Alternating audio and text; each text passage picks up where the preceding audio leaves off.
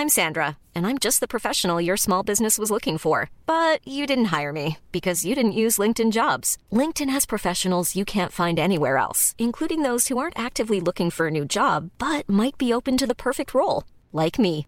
In a given month, over 70% of LinkedIn users don't visit other leading job sites. So if you're not looking on LinkedIn, you'll miss out on great candidates like Sandra. Start hiring professionals like a professional. Post your free job on linkedin.com/people today.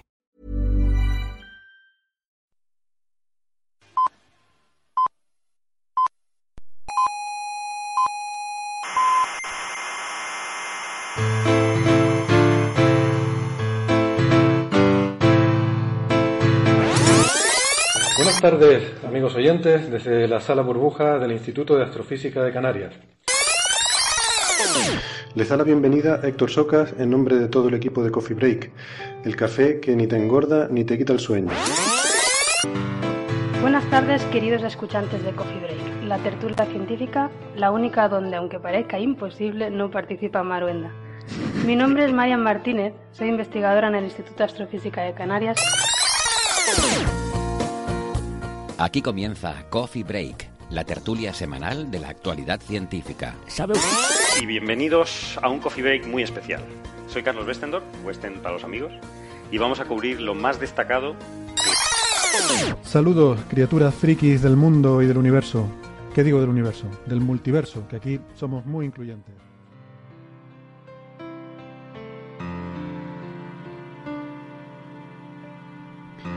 Los acordes menores eh, transmiten siempre una sensación como de melancolía y ese punto nostálgico nos viene hoy muy bien para echar la vista atrás y recordar que llevamos ya 100 programas juntos, ustedes y nosotros. Hace 100 semanas que comenzamos esta locura, a mitad de camino entre la radio y la ciencia. 100 semanas sin faltar ni una sola vez a nuestra cita. Con la excusa de que no podíamos dejarles a ustedes sin su dosis de coffee break cada semana, aunque quizás puede ser que en el fondo no queramos admitir que en realidad somos nosotros los que no podíamos pasar sin la droga de su compañía.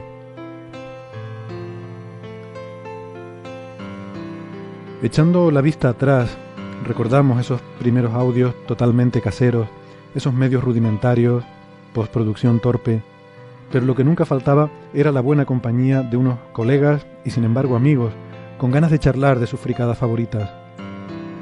Echamos la vista atrás y recordamos muchos buenos momentos, la ilusión con la que hacíamos esos primeros programas que les aseguro no ha disminuido ni un ápice.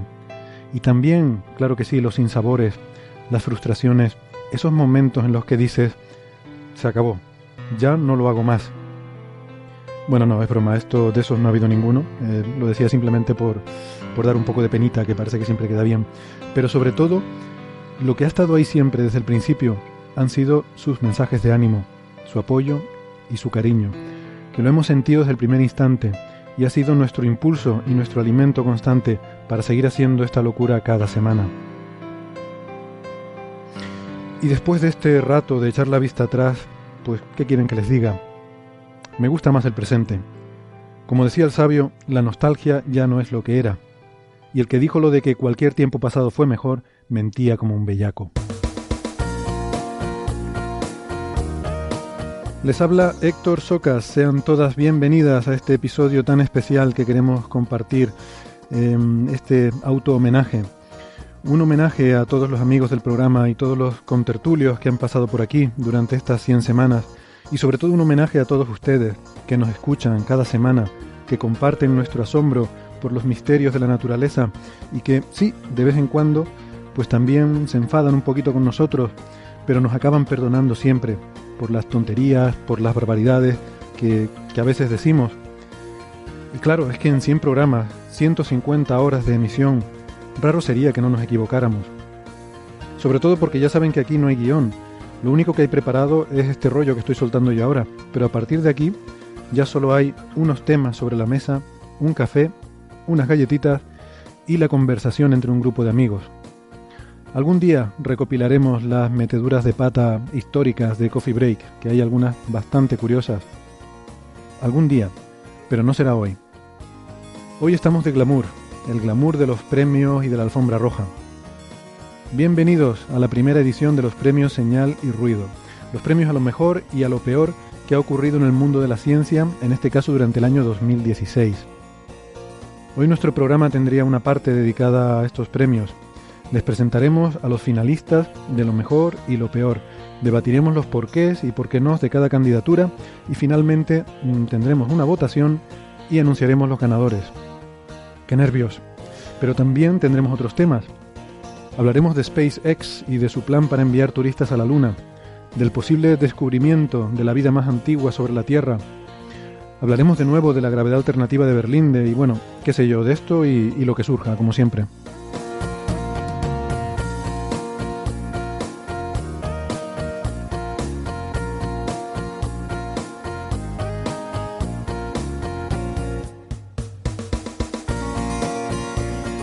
Hoy, para este programa especial, he querido rodearme del mayor número posible de contertulios de Coffee Break. Hemos traído a todos los que estaban disponibles eh, como forma de, de, de, homenaje a todos los colaboradores que han pasado y que siguen pasando por este programa y que al fin y al cabo son los que hacen Coffee Break. Y somos muchos eh, hoy aquí en la sala y, y por videoconferencia también. Por desgracia no han podido venir todos, no están todos los que son, pero sí son todos los que están. Eh, bueno, a algunos les ha sido eh, complicado por, por, fin, por las fechas que son, por el trabajo, los carnavales aquí en Canarias y también en algún caso incluso por, eh, por causas de fuerza mayor. Pero bueno, em, de todas formas estoy, estoy muy contento porque hoy tenemos una tertulia muy, muy poblada, muy nutrida. Eh, aquí conmigo tengo a Carlos Westendorf. Hola Carlos. Hola, ¿qué tal Héctor? También Bernabé Cedrés. Hola, ¿qué tal Héctor? Es un honor, como digo siempre, y es un honor que no merezco. Y créanme que sé lo que digo cuando digo que no me lo merezco. Bueno, pero hoy que somos muchos, sí. Hoy podemos. Yo creo que yo no, cuando dijiste, eh, son, no, son, no están todos los que son, pero son todos los que están, yo creo que tendría que haber dicho ahí, yo no. Bueno, luego te lo añadimos al editarlo. Eh, José Alberto Rubiño, hola Alberto. Hola, ¿qué tal? Encantado. Eh, Nacho Trujillo, Nacho, hola. Hola a todos, ¿qué tal? Mayra Rodríguez. Muy buena. Hola. Eh, Julio Castro, hola Julio. ¿Qué tal, Héctor? Y por videoconferencia tenemos a Ángel López Sánchez, el lobo rayado, ahora mismo en el telescopio, ¿verdad Ángel? En el telescopio australiano, hola, ¿qué tal? Buenas tardes, noches, días o lo que sean para vosotros o los que nos estén escuchando. ¿Qué estás observando ahora mismo? Estamos observando, sí, estamos observando. Uh -huh. Son como las 2 de la madrugada para ti, ¿no? Eh, las 2 y 37 de la mañana. Bueno, ya sabes como otras veces que si te tienes que ir a atender algo en el telescopio, pues nada, nos haces un gestito y... y... Afortunadamente hoy tengo a dos compañeros y entonces están ellos ahora mismo encargados. He dejado yo más o menos todo listo y ellos están ahora supervisando, así que soy todo vuestro. Muy bien, genial, me alegro mucho. Y hoy también tenemos eh, aquí un poco una paradoja de que tenemos un contertulio que, que, es la primera vez que lo tenemos en contertulio, pero sin embargo es eh, la voz que más eh, que más programas se escucha en Coffee Break. Juan Carlos Ortega, desde Barcelona, hola. ¿Qué tal? Hola. Hoy sería yo el que tendría que decir, y además con motivo, eso de no me lo merezco y crearme que no me lo merezco. Porque, claro, hostia, comparado con vosotros que sois científicos de verdad, yo, un fan de la ciencia, bueno, eh, para mí es un honor y lo digo sinceramente. Soy un podcast adicto de, del programa vuestro y para mí de verdad que me hace mucha, ilu mucha ilusión. Pues muchas gracias, pero no sé, podríamos entrar a discutir eso porque, bueno, este programa en general no es solo un programa de científicos, sino también aquí nos gusta tener periodistas, comunicadores. Um, lo que pasa es que, bueno, al final, pues los que más se acercan aquí pues son lo, los compañeros que están por aquí cerca. Pero, um, por ejemplo, en tu caso, además creo que es muy, muy resaltable que, bueno, eres el único de los que estamos aquí, creo, salvo que yo me lleve alguna sorpresa ahora, que ha escrito un libro de divulgación científica. Um, sí. Y... Escribí un libro de divulgación científica de, dedicado a mi hijo, a Ulises, y, ostras, la, la, la sensación que tuve al, al, al escribirlo era de, de, ilusión brutal. O sea, acabó gustándome la ciencia más de lo que me gustaba al, al empezar.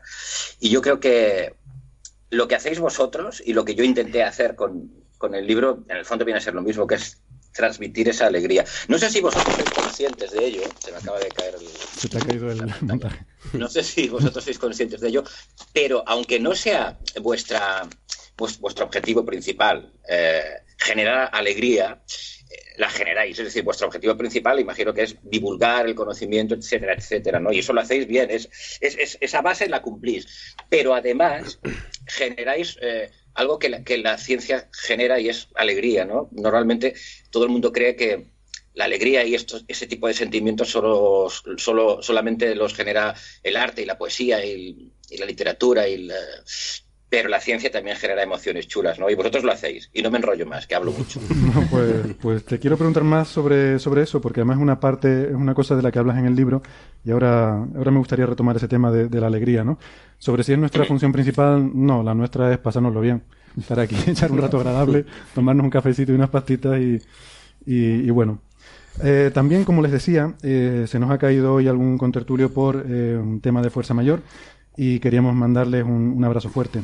Y tengo aquí en particular un mensajito que me envió esta mañana Marian, un mensajito de Marian y Andrés, que me gustaría, me gustaría leérselo a, nuestros oyentes. Y dice lo siguiente, dice, qué pena no poder estar los dos ahí. diré por favor a la gente que nos hubiera encantado, que un abrazo y que muchas gracias por todos los ánimos desde el principio que nos han hecho disfrutar un montón e ir mejorando poco a poco, que notamos su cariño y eso nos llena el corazoncito. Así que nada, abrazos para... Un beso a Marian, un beso muy grande y a Andrés, claro sí, un, sí. Un abrazo muy fuerte a ellos dos. Y nada, la semana que viene esperamos tenerlos de vuelta por aquí. Muy bien, pues, pues nada, teníamos varios temas que, tratar hoy, entonces em, me gustaría empezar, ya que tenemos aquí a Juan Carlos, por hablar un poco de, de ese libro, El universo para Ulises, que mm, es un libro de, divulgación eh, científica, como decía, y es un libro que yo lo conocí gracias a nuestro compañero Iván Jiménez Montalvo, ¿no? que nuestros oyentes a lo mejor, igual el nombre no les suena, pero sí, si les digo que es la persona eh, responsable de esos vídeos tan chulos que hemos ido compartiendo en redes sociales, unos vídeos de la serie IAC Investiga, donde se exponen las líneas de, de investigación de nuestro instituto, pues Iván es la persona detrás de estos vídeos y yo recuerdo que me, habló de este libro y me dijo una cosa que me llamó mucho la atención. Dice, es que este libro me transmitió una emoción que no había sentido desde que leí Cosmos. Y yo dije, bueno, bueno, palabras mayores, ¿cómo se le va la olla a, este chico, no? Sí, yo creo que se le fue mucho la olla. pero, déjame, déjame, decir una cosa solamente porque eh, efectivamente en aquel momento pensé que, que, exageraba mucho, ¿no? Pero luego, luego me compré el libro eh, y debo decir que no lo, he, no lo he leído así de corrido porque lo, lo tengo para leerlo con mi hijo. Y esta hora con Harry Potter, lo siento. Va por el tercero, o sea que todavía creo que quedan tres más. Pero bueno, eh, lo que sí he ido, he ido, leyendo otros sitios que me interesaban y me cogía el índice y yo, a ver qué, a ver cómo explica esto, a ver cómo explica lo otro, ¿no? Y lo que sí lo que sí he visto en el libro y creo que es por donde iba Iván, es que es un libro que no habla simplemente de de la ciencia como conocimiento, es decir, ahora te explico esto, luego te explico lo otro, sino que hay mucho sobre el método científico, sobre el ser humano como, como animal científico, eh, sobre, bueno, eso que estabas hablando antes, Juan Carlos, justamente de, de cómo la ciencia nos transmite alegría, nos quita los miedos, Um, y es un tema que me gustaría, me gustaría comentar, pero yo creo que va por ahí la cosa, ¿no? Hay mucho de historia, hay mucho de filósofos griegos, hay mucho de señores del siglo XVII, de historia, ¿no? Y yo creo que ahí está un poco la conexión. No es habitual ver libros de ciencia que, hablen en ese tono. Yo creo que en el fondo esto se debe a que, como es un, libro que escribí para mi hijo, para que lo leyera cuando fuese mayor, digamos, era inevitable que el deseo principal del libro eh, fuese eh, transmitirle felicidad a él, porque lo que cualquier padre quiere es que su hijo sea feliz de mayor, ¿no? Y, yo desde siempre eh, he tenido la intuición de que la ciencia puede dar felicidad. Por ejemplo, el pensamiento racional, algo que mucha gente considera frío y, lejano de la felicidad, para mí es precisamente lo que genera mayor felicidad. Hablabas de pensadores griegos. En el libro hablo de, de Epicuro, ¿no? Un hombre que intentó eliminar los los miedos, precisamente, ¿no? Y, los, lo, intenté eliminar gracias al, método científico. Yo creo que razonar, que es algo que la gente así como muy poética y muy de letras ve que, razonar es algo frío, yo creo que es lo más caliente que hay.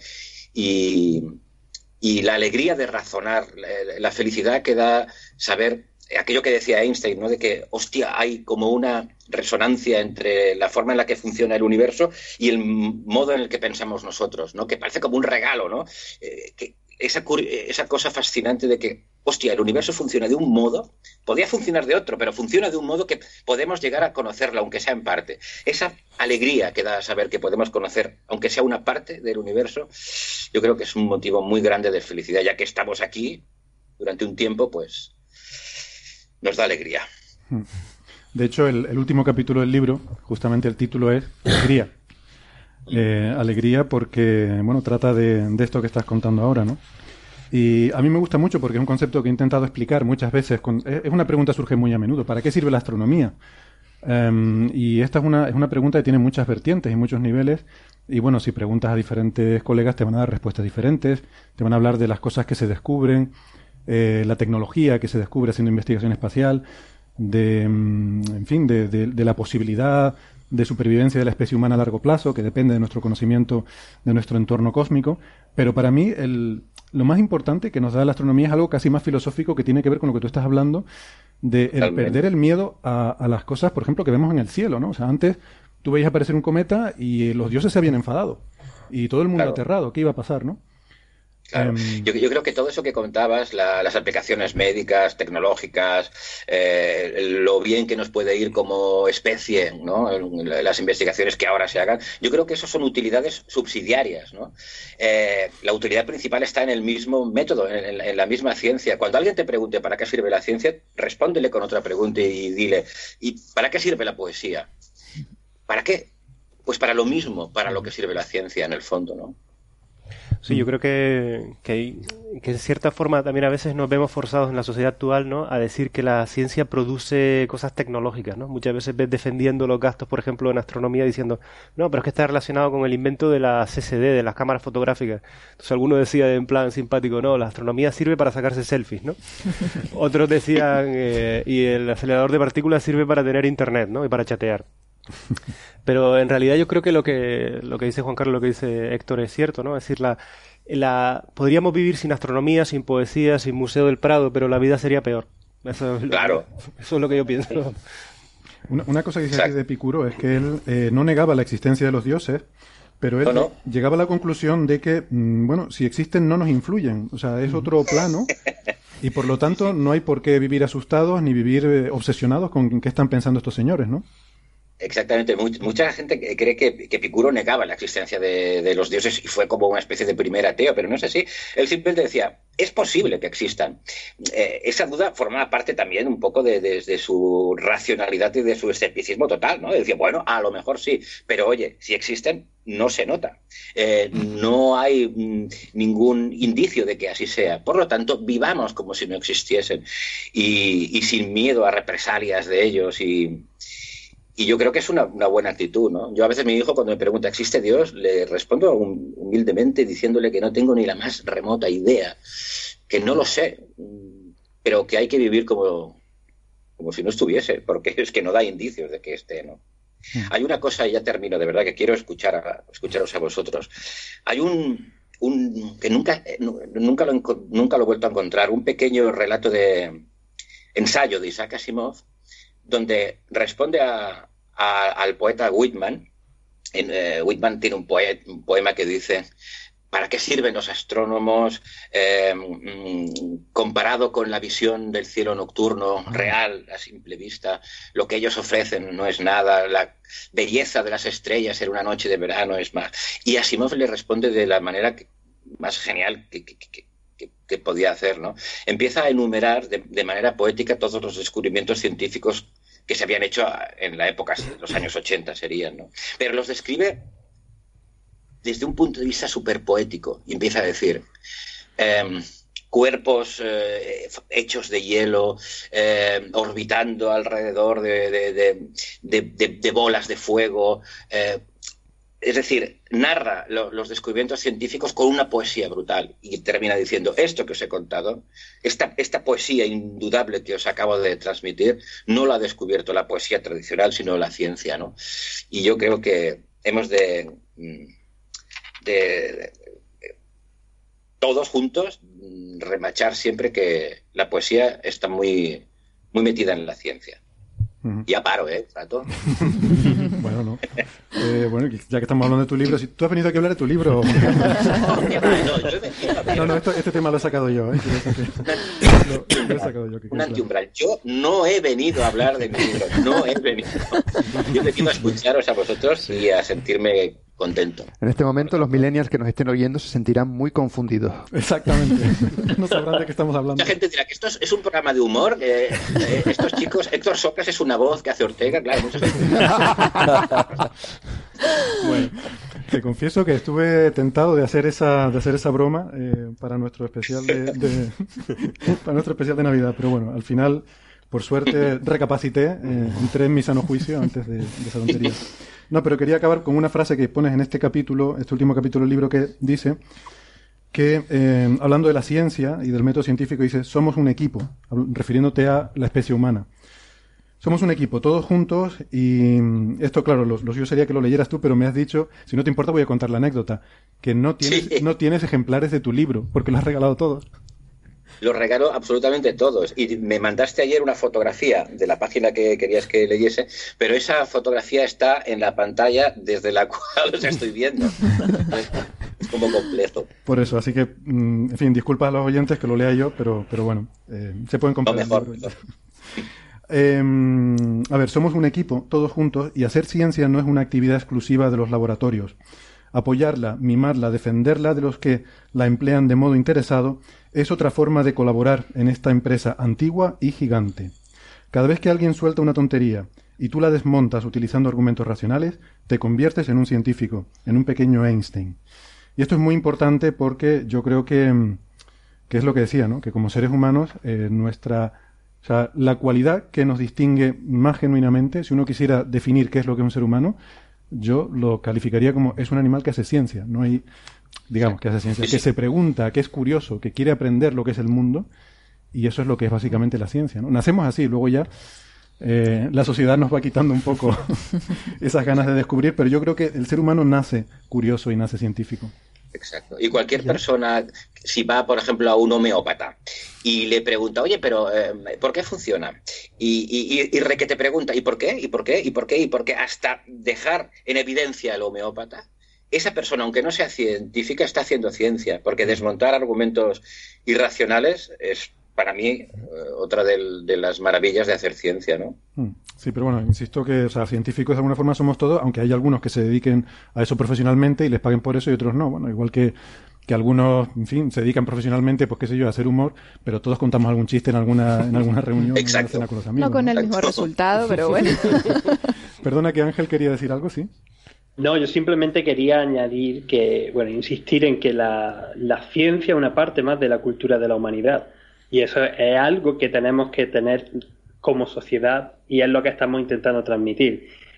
Y además, uniéndolo con lo que, lo que, con lo que Juan Carlos ha estado comentando antes, lo que hemos estado diciendo, creo que es muy importante que también los científicos intentamos comunicar y siendo emotivos, ¿no? O sea, emocionándonos y transmitiendo esa pasión que tenemos por el, por el cosmos. Que muchas veces cuando conseguimos hacerlo de esa manera, o que cuando se consigue hacer de esa manera, es cuando va a poder transmitir mucho mejor el mensaje. Y no van a ser eso de los fríos números, que es precisamente a lo que se refería el, poema de, de Whitman. Que era, que era algo así como que después de haber escuchado al astrónomo por interminables tablas y poner todos los números en una, en una figura y tal y cual, y enumerar razonadamente todo uno, salí fuera salí al, fuera de la sala, salí al campo, miré a las estrellas y me convertí en saber que había algo ahí más que lo que estamos intentando entender y que eso es lo que nos llena. Mm, pues sí. Muy bien. Yo creo que esa emoción la, han transmitido, antes hablabais de Cosmos, hostia, eh, Carl Sagan, e, esa mezcla entre emoción y, poesía nos fascinó a muchísimos, ¿no? Y cuando la ciencia se transmite con emoción, como hacéis también vosotros, llega y punto, y llega porque es inevitable que llegue algo tan hermoso. Y más si tiene música de Evangeli. la banda sonora, la banda sonora de, Cosmos es espectacular. Es, muy buena. Es, muy buena. Cosmos nuevo tiene otra banda sonora distinta. ¿eh? No está, ya no es aquello. ¿eh? es que Neil deGrasse Tyson no es, no es Carl Sagan. Sí. Hombre, no lo es. No, no lo es. pero, pero, también lo hace muy bien. ¿eh? No, sí, sí, no, pero. No, hombre, claro. Por supuesto, pero no es Carl Sagan. Pero no es Carl Sagan, por supuesto que no, no es Carl Sagan. de todas maneras, yo soy un defensor de la introducción de otras músicas. Aprovecho un momento de silencio para felicitar a Juan Carlos por el libro, porque me encantó. Me lo leí en 2013, justo cuando tenía a mi hijo eh, seis o siete meses en una estancia de Tenerife, y la verdad que lo tengo aquí en Australia. Hostia. sepa, me lo he traído, lo tengo, lo tengo aquí porque se lo quiero leer a mi hijo cuando sea mayor. Y de hecho me apunté unas cuantas cosas. Así que muchas gracias por escribir el libro y felicidades por él. Ya más lejos no se lo pueden llevar, Juan Carlos. salvo que lo metan en la nave de los más que va a la luna. Muy bien, pues ahora vamos a la luna. Antes creo que Julio tenía un comentario. No, era que yo siempre he sido un gran defensor de la introducción de otras músicas en la divulgación científica, porque a mí personalmente hay veces que me pasa de vueltas, mm. tanto chill out, mm. tanta música con pretensiones trascendentes y, hay muchas veces que se puede explicar algo y llegar más a las personas poniendo música salsa o un rock and roll o Yo no pensé que tú fueses así, ¿eh? A mí ya no me dirías la palabra más. No, yo no sé. es tarde, Bernabé, tarde. Música salsa, Pero hay que, habría que buscar eso, el motivo, ¿no? Como, como dicen aquí, el mood, ¿no? Como con el estado de ánimo, lo que quieres conectar con el tipo de música, ¿no? O sea, un poco más ecléctico también en la variedad. Sí, que te pone un, reventón de una supernova. Te hacer una prueba y coger Cosmos, remasterizarlo y ponerle música del Fari de, Sí, sí, pero estoy seguro que podría funcionar. si se hace bien, estoy seguro que podría funcionar, ¿eh? Cosmos, tú tienes un gag, ¿verdad? Sí, un gag con Cosmos y la música de... Ay, ¿de quién era? sí, sí. De, de, una completista. Una completista, sí, sí. No recuerdo ahora. Suena mucho, sí, sí.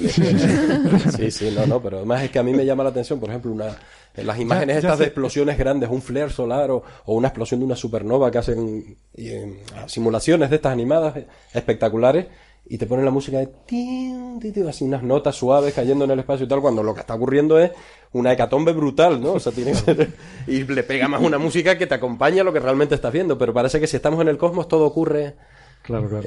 Bueno, sin sonido, sin sonido, sin sonido. No le dé la razón, Héctor, sonido, confundido, no le dé la razón. Hombre, con lo de la salsa y eso no. no, pero que ya acabo de caer. El episodio en el que Juan Carlos hacía eso era el, el episodio sobre la estrella de Tavi. Uy. Un episodio que ah, eh, nos dedicaste aquí a los colegas del IAC. Sí, sí. Una de las cuñas publicitarias era un anuncio de la serie de Cosmos eh, con la banda sonora, no, no recuerdo quién, alguna completista. ¿Cochita Piquer, quizá? No, no, lo sé. O, Antonio Molina, puede ser, sí. sí algo de eso. Algo así, sí, sí, sí. Creo que era con Cocha Piquer. Bueno. Bueno, pues vamos bueno, no sé, a lo mejor me equivoco, no sé. Vamos entonces a los temas de la semana. Ha habido algunas noticias que queríamos comentar. Por ejemplo, no sé si han visto eh, la de la de Space X que quiere mandar dos turistas a la Luna, nada menos que en 2018.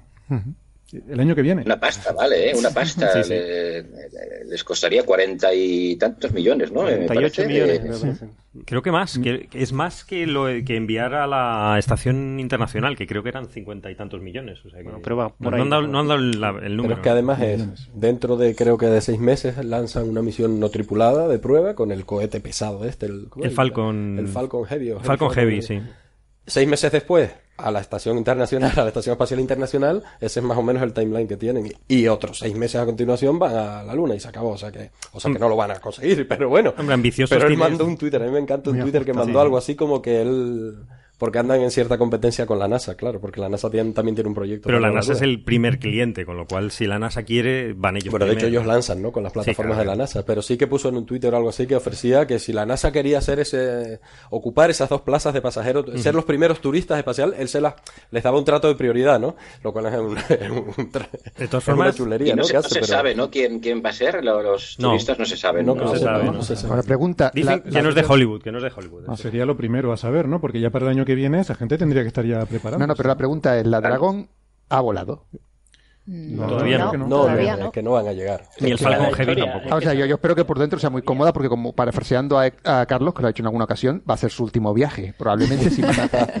Hombre, esperemos que, que vayan cómodos por lo menos. No, lo que pasa es que eh, esa gente tiene que estar entrenada porque van a sufrir un mareo eh, muy grande. Gente que no está preparada. Hasta ahora iban militares muy preparados. Claro. Eh, yo no me subiría. no, no, vamos a ver, es que no van a ir. O sea, en el 2018 ya te digo yo que no van. No, no, van a llegar. Los que sabe de esto realmente. Digo, Bernabé, ni en el 2018 ni... ¿Iríais vosotros si os lo propusieran? Yo no. Yo tampoco, vamos. Yo me mareo caminando. Bueno, lo que dicen que al menos deberían haber hecho un, un primer viaje similar no tripulado, ¿no? Y eso sí que puede que llegue para el 2019, ¿no? Con mucha suerte. un problema ahí que... Eh, se, tiene que hacer una batería de pruebas, eh, ver ese viaje no tripulado y, actuar, ¿no? Porque entiendo que todo esto es sin piloto, entiendo, ¿no? Es decir, simplemente son las... No se sabe si, va, si hay otro tripulante, ¿no? No lo han dicho tampoco. Hombre, debería haber... Al...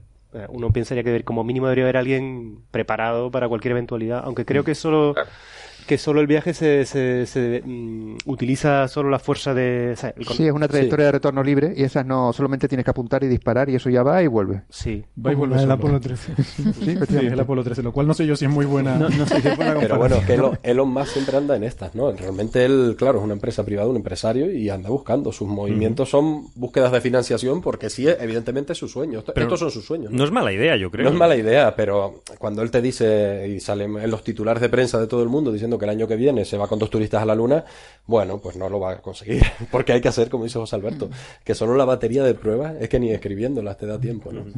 Pero pues, no digo que no lo vaya a conseguir. Lo que ha conseguido al menos es que la NASA se meta prisa, ¿no? porque parece que están ahí una nueva la carrera, eh, porque la NASA también tiene su propia lanzadera. sí, sí, la, lanza, la, la SLS, sí, claro, y Orión. Sí, entonces, bueno, al menos... Bueno, eso no está mal. De todos modos, desde un punto de vista logístico, no es un viaje tan sencillo, ¿no? Son varios días. Son varios días, sí.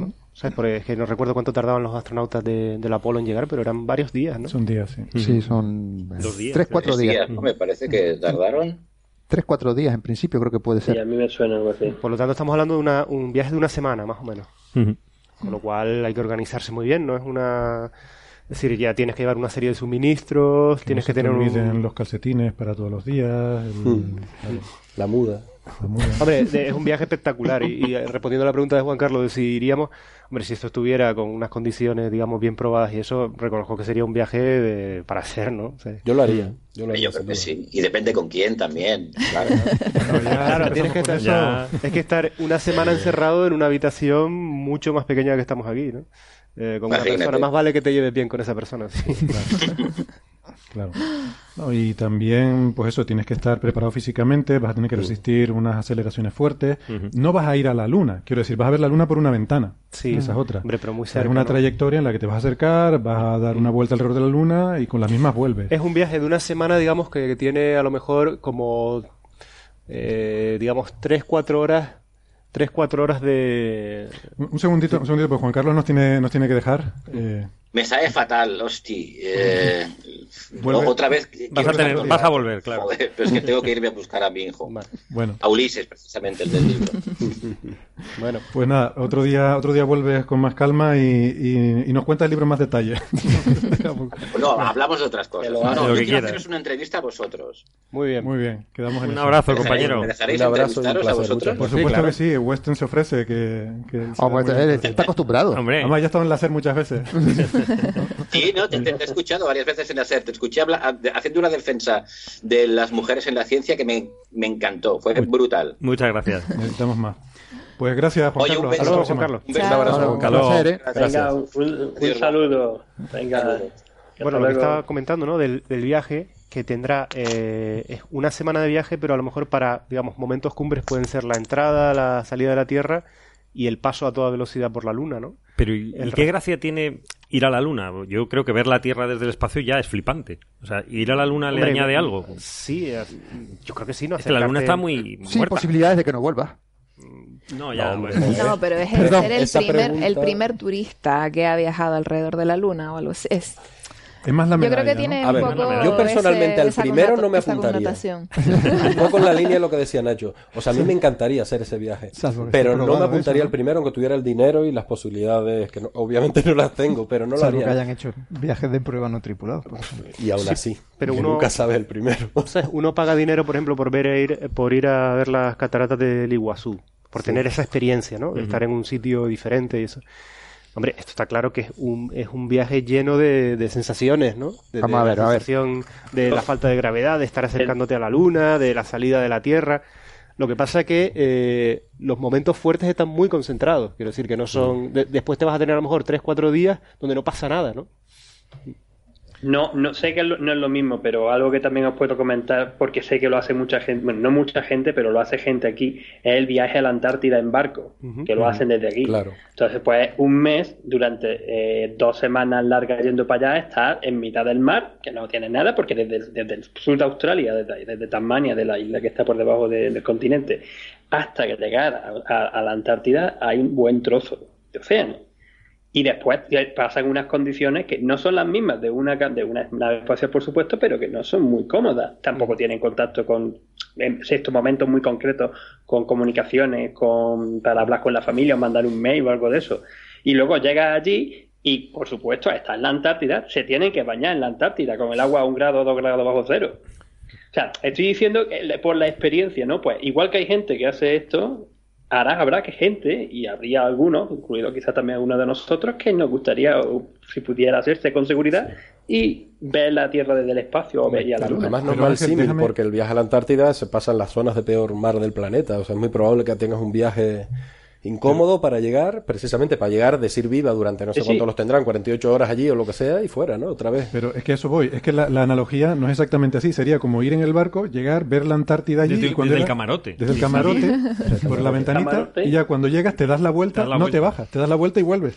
Sí, pero es algo, también es la luna frente a la Antártida, o sea, que llegar allí, ¿no? Ver la luna a través ya la ves, ya la ves. realmente, ¿no? Como sobrevolándola, no, sé a qué, no sé qué distancia, qué altura sobre la luna, ¿no? bueno, eso pasa, pasa a veces, hay veces, si llega ahí hay muchas, hay malas condiciones o hay mucho iceberg suelto, suelto o algunas capas, capas de hielo que no puedes pasar, pues solamente te quedas desde allí y la ves desde el barco. Eso sé que también le ha pasado a algunos. Bueno, yo creo que aquí la palabra clave es con seguridad. Perdón, las palabras clave. con seguridad. Y me parece a mí que, hombre, como medida publicitaria está muy bien. Sí, yo creo Me parece estupendo que lo haga así, pero... No, y como estimula la competencia. Sí, estimula la competencia, pero y, no. Y, dinero, ingreso, o sea, puede ser un ingreso. No, no, a ver, yo me... Está en esta lógica. Interesante. no, bueno, sí, pero yo, yo me pongo muy nervioso cuando subo un avión y un avión tiene unas posibilidades de fallar muy, muy, muy pequeñas. O sea, es la cosa más segura del mundo que hay, montarse en un avión. Imagínate en un cohete. Un cohete que falla, uno de cada 10, uno de cada 15. Hombre, no sé si tanto, pero no es un avión. Eso Hombre, no es un avión. De 17 Apolos, alguno... Alguno falló, o sea, o sea, vamos a ver, depende de, de la lanzadera y tal, o sea... De hecho, precisamente un efecto perverso de la competencia despiadada, ¿no? Que es la que está tratando, en esa lógica, dinámica en la que está tratando de entrar Elon Musk, usa un efecto positivo, que esa competencia impulsa recursos para llegar y poder llegar antes y todo lo demás. Pero una parte negativa es que resta recursos para comprobaciones, reiteraciones previas, etcétera, etcétera. O sea, para que no sea tan seguro el viaje. Fue, la carrera de los Apolo fue la competencia, Fue la competencia la que precisamente hizo que llegáramos a, llegáramos a la Luna. Si no hubiera habido esa competencia entre Estados Unidos y Rusia, quizás no habríamos llegado. Hubiéramos llegado 20 años después y estaríamos eh, igual. Pedro Duque, el astronauta, el famoso astronauta español, estuvo comentándonos en el Congreso de Naucas de, septiembre que él preferiría que hubiese más competencia entre países precisamente para acelerar la, investigación para que cada uno compitiera o intentando llegar a hacer las cosas primero. Vale, pues nada, esto, si quieren leer algo, yo tampoco haya leído mucho, la verdad, pero me leí lo que escribe Daniel Marín en su blog de Naucas, que es, ¿cómo es? Eureka, Blog, ¿no es? Eureka, Eureka, Eureka. y ahí está bien contado. Y, nada, si quieren vamos a ir nosotros pasando de tema. Em, y podemos eh, retomar lo que hablábamos la semana pasada sobre Berlinde, porque ha salido esta semana otro artículo, pues dándole, ¿no? dándole un palito, ¿verdad? sí. Otro. Una cosita que eh, me, llamó la atención: que el artículo está firmado como primer autor, eh, el primero se llama Crescenzo Tortora. que es un, un postdoc italiano, pero que trabaja en Holanda. Sí. Y el segundo es un holandés, Koopmans. Es decir, que se están metiendo con... en el instituto, eh, ¿cómo se llama? El Captain, ¿no? El, Captain Astronomical Institute, que es un, instituto holandés, o sea que... Cuidado, cuidado. sí, aquí hubo tensión. A mí particularmente me gusta el, hablar sobre este artículo porque conozco, bueno, soy colaborador directo del primer autor de, de Tortora y conozco bien a, los otros, pues son colegas que te los puedes encontrar en, congresos fácilmente, ¿no? Son unos especialistas en, en dinámica de, de galaxias eh, tempranas o galaxias elípticas. Y la, y la razón interesante de este artículo, comparado con los que ya habíamos eh, discutido la, semana pasada, es que son un tipo de galaxias diferentes Eh, en la semana pasada hablamos de galaxias espirales y hablábamos de que son galaxias, las clásicas galaxias que tenemos todos en imágenes de con los brazos espirales en forma de disco. Y una de las cosas que comentábamos la semana pasada es que quizás una de las críticas que se podían hacer a, a, los test que se habían hecho a la teoría de Berlinde es que Berlinde solo había predicho eh, su teoría bajo la hipótesis de simetría esférica. Entonces, una cosa interesante es que en este artículo se estudian objetos, que son las, eh, elípticas, que son los más próximos que podemos tener a una esfera. No son discos, sino agrupaciones, digamos, más, más redondeadas de estrellas. Y la idea que han hecho es exactamente la misma, es decir, bueno, vamos a, calcular si la predicción del modelo de Berlinde eh, se ajusta a los datos observacionales. Entonces lo que hicieron fue coger un conjunto de unas 4.000 galaxias elípticas y estudiaron la dinámica, es decir, cómo se mueven las estrellas en el centro de estas galaxias y de ahí infirieron la cantidad de masa eh, que es necesaria para explicar eh, este tipo de órbitas, ¿no? Y compararon esa cantidad de masa con la masa en las estrellas que ellos conocen mirando las poblaciones estelares y por lo tanto esa diferencia entre la masa observada y la masa eh, que miden con la dinámica de, de las galaxias, la comparan directamente con un modelo de materia oscura tradicional, con la teoría de Mond, de Milgrom y con la teoría de Berlinde. Y lo que encuentran es que, como comentábamos la semana pasada, que mm, en el modelo de Berlinde, la, la materia oscura, que en el modelo de Berlinde es una materia oscura aparente porque no, no existe, ¿no? Eh, la gracia de todo esto, los titulares sobre el rival de Einstein eran que se cargaba la materia oscura. Decía que no existía materia oscura, sino que era un acoplamiento entre energía oscura y materia ordinaria. Claro, y pero genera un, genera un efecto que modifica la dinámica y hace da la apariencia de que existe un exceso de masa, que, sería que un astrónomo que no conociera la teoría de Berlinde lo interpretaríamos como materia oscura. ¿no? Vale, ¿qué encuentran estos autores? Pues lo que encuentran es que eh, el modelo de Berlinde predice un factor 2, es decir, dos veces más masa oscura de la que se puede explicar eh, a, través solamente de las poblaciones estelares y la dinámica. Es decir, nuevamente tiene el problema de la teoría de Berlinde de que sobrepredice la cantidad de materia oscura que uno mediría en estos sistemas. Esto, como, como comentamos la semana pasada, ya se veía en los discos, en los, en los cúmulos de galaxias también, y ahora en otro tipo de galaxias también se vuelve a ver el mismo efecto. Entonces, en esta ocasión, eh, los autores eh, eh, hacen un trabajo más detallado en el tipo de poblaciones estelares y lo que se conoce por, métodos de, digamos, de espectroscopía y eso, y llegan a la conclusión de que mm, no hay forma, no hay forma de, disminuir tanto la masa en estrellas como para que pueda esta teoría alternativa explicar la, dinámica, ¿no? Mm. Con lo cual, de nuevo... Es otro fallo, claro. Es otro... fallo. Es verdad que, para ser justos, eh, siempre todo, cada vez que lees estos artículos, tanto estos como los de la semana pasada, siempre dicen que al menos la teoría falla en la, en la versión actual. Pero indican que, que para que sea mm, que es posible desarrollar quizás más la teoría, pero claro, ya tienen que meter más parámetros o lo que sea, lo cual a lo mejor hace que la teoría ya no sea, empiece a resultar no atractiva, ¿no? Sí. Bueno, pues, pues nada. Este Hay que meterle un parche. ¿Eh? que se tiene que descargar un parche para que funcione. Tampoco ha tenido mucha repercusión en los medios. Esto no sale en los medios de comunicación. curiosamente, lo de que dice Berlín de sí y lo que lo contrario un poco a él, no, ¿no? Seguimos con pasa en todas las, asimetría. la verdad es que pasan todas las noticias, ¿no? Los desmentidos nunca salen. y eso no, es la... Pero bueno, tiene la... a pesar de todo, claro, es lo que tú dices, no la mata, ¿no? La teoría, porque... Lo que pasa es que es verdad que hay un, un número de términos adicionales a partir del cual la teoría deja de ser lo suficientemente simple para que sea para que pierda la probabilidad que de ser la... Pero la sensación ya de que las cosas no a ver plantean la teoría se, se le da muchísima publicidad al, a que en un caso concreto precisamente en el, en el caso en el que mejor podría explicar las cosas funciona.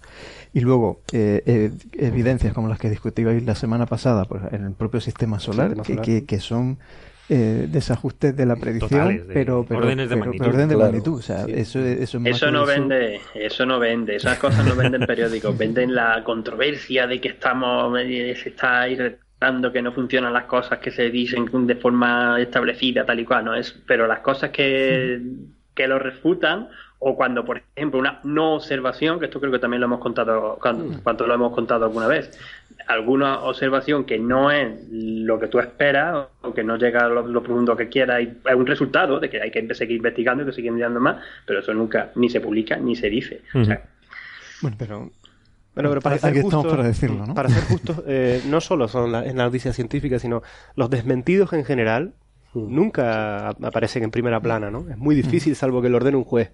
Pues aquí es más o menos. Lo mismo, por, porque no se vende, porque eso es lo que no se vende, se vende la controversia. O sea, si al final no es una. eso es lo que tú estás diciendo precisamente, no es una cosa ya tan científica, sino una cosa mucho más humana de cómo la, cultura se, o las cosas se venden. De todas maneras, yo creo que hay algo también de. O sea, lo que es noticia realmente es la novedad, ¿no? Porque de ahí viene. Y es novedad cuando tú se te ocurre una idea. Las ideas a poco que sea un poquito espectacular, cualquier idea en sí misma tiene potencialidad. Cuando, es una idea que rompe con lo establecido. Sobre todo cuando es una idea que rompe con alguna cosa establecida. Cuando alguien dice que, Einstein se equivoca. Bueno, si te lanzas, que es lo que hacemos. Bueno, aquí yo creo que procuramos ser prudentes, pero sí es verdad que se tiende. Los grandes proyectos tienden mucho a esto, ¿no? Para justificar esas inversiones, a sacar un titular de, pues sí, me contradigo a Einstein, tienes que ir a, a, buscar algo de sensacionalismo. Pero es verdad que todo lo que está, este tipo de desmentidos tampoco son desmentidos categóricos, sino es desde luego han desmentido el titular, pero en el fondo es discusión y la discusión no es noticia. La discusión es parte del proceso. Eh, será noticia eh, el día que se pueda concluir. O sea, las noticias tienen que ser algo más con o una idea o algo que concluya, ¿no? Entonces esta parte sería difícil hacer la noticia incluso aunque quisiéramos verlo de una manera mejor intencionada. Pienso yo, ¿no? Por hacer una pequeña defensa también a veces, ¿no? De lo que sale y no. Pues, pero, ah, también es noticia y son novedades que todos los exoplanetas que se van descubiertos. Claro. No. Por poner otro ejemplo. Y da la vuelta al mundo. Incluso aunque no, lo haga la NASA. no me metes una puya, ya sabéis que... Si solo hay 3.452. A mí me llamó muchísimo la atención. A mí me llevó, bueno, lo comentamos, lo comenté contigo, Naira, creo que lo comentamos, ¿no? Digo, ¿por qué? ¿En qué, qué circunstancias planetarias probablemente se han dado para que esta noticia de la semana anterior, ¿no? Ah, exoplaneta, tuviera tantísima trascendencia cuando no era realmente tan novedoso? Bueno, era novedoso, eran siete Porque lo dijo, lo dijo la NASA. Porque lo, dijo la NASA. que, son los que, no lo, que son los que no lo descubrieron, que me llama la atención también. En rueda de prensa. Porque si hubiera sido un descubrimiento de la NASA. Pero... muy bien la semana pasada. Quien quiera, remitimos al episodio de la semana pasada. Lo escuchaste muy bien. Pues, Gracias. pues hay circunstancias, no sé si es que y yo pienso que se estudian. Yo creo que las grandes agencias estudian en qué momento voy a soltar la noticia. Hmm. Si esta semana Trump ha estado calladito y no ha dicho nada, pues igual es el momento de soltar. No, pero cuando dice cosas mejor, porque sí te dan ganas de irte. Bueno, o lo que sea, pero es que igual no es eso, pero seguramente tengan agencias de comunicación estudiando en qué momento debes de soltar una noticia que realmente no era tan novedosa para que dé la vuelta al mundo. Hmm. Bueno, pues nada, siguiente tema. Eh, un artículo que salió en Nature además creo que ayer, con lo cual yo personalmente no he tenido tiempo de leer casi nada.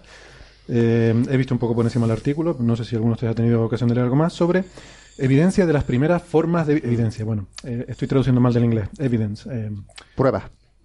no, indicio, sí, indicio, tiene razón.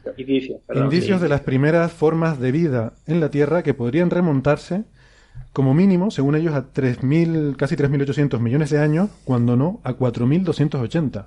Lo cual es una barbaridad cuando la Tierra se supone que tiene 4.500 y claro, ese número es muy redondo. Números redondos. Más o menos. Sospechosamente redondo, sí, ¿verdad? Pero, eh, o sea, estaríamos hablando de que o sea, crearse la Tierra y a los cuatro días había bichos ya reptando por ahí, ¿no? Es un poco... Bueno, bichos reptando. Cuatro días en escalas geológicas. No, no, hombre, bichos reptando. Bacteria, bacteria. De, de todas maneras... ¿Qué les parece esto? Bueno, pues a mí, a mí, este, a mí estos temas siempre me han llamado mucho la atención y me gustan, ¿no? Y en cualquier caso adelantan 300 millones en esa escala de 4.500 la, lo que se dice estaba más o menos aceptado como primera forma de vida. Por lo tanto, es un adelanto grande, pero pero bueno, entraría dentro de lo posible. Hombre, rompe, rompe la datación, esto es lo nuevo también. Rompe la, la datación previa, Aunque eso es lo nuevo. 3.500 millones de años es muchísimo. Es una barbaridad, pero hemos reflexionado alguna vez sobre esto, ¿no? O sea, realmente las condiciones que debe tener un planeta para que pueda generarse la vida en él pues no son unas condiciones que hacen que no son unas condiciones difíciles de conseguir, requiere una serie de, factores dándose simultáneamente, pero una vez se alcanzan esas condiciones, la vida surge, ¿no? Si tomamos como ejemplo la Tierra, eh, ya me parecía suficientemente temprana la, anterior vida aceptada. Si esto estamos hablando de apenas 700 millones de años, incluso menos, puede que 400, 500 millones de años desde la formación de la Tierra, que es prácticamente al mismo tiempo que se forma el sistema solar, y ya empieza a haber eh, actividad metabólica, ¿no? En bacterias que empiezan a generar y tal, que se alimentaban de hierro. Yo creo que de ser cierto es un notición, porque ya pone pone que la vida va a surgir en casi cualquier condición. Porque las bueno, condiciones... en estas, en estas, en las condiciones de la Tierra sí, que son condiciones... Estamos todo el rato buscando la Tierra en su condición actual, eh, en otras estrellas, la zona de habitabilidad, agua líquida, lo que sea.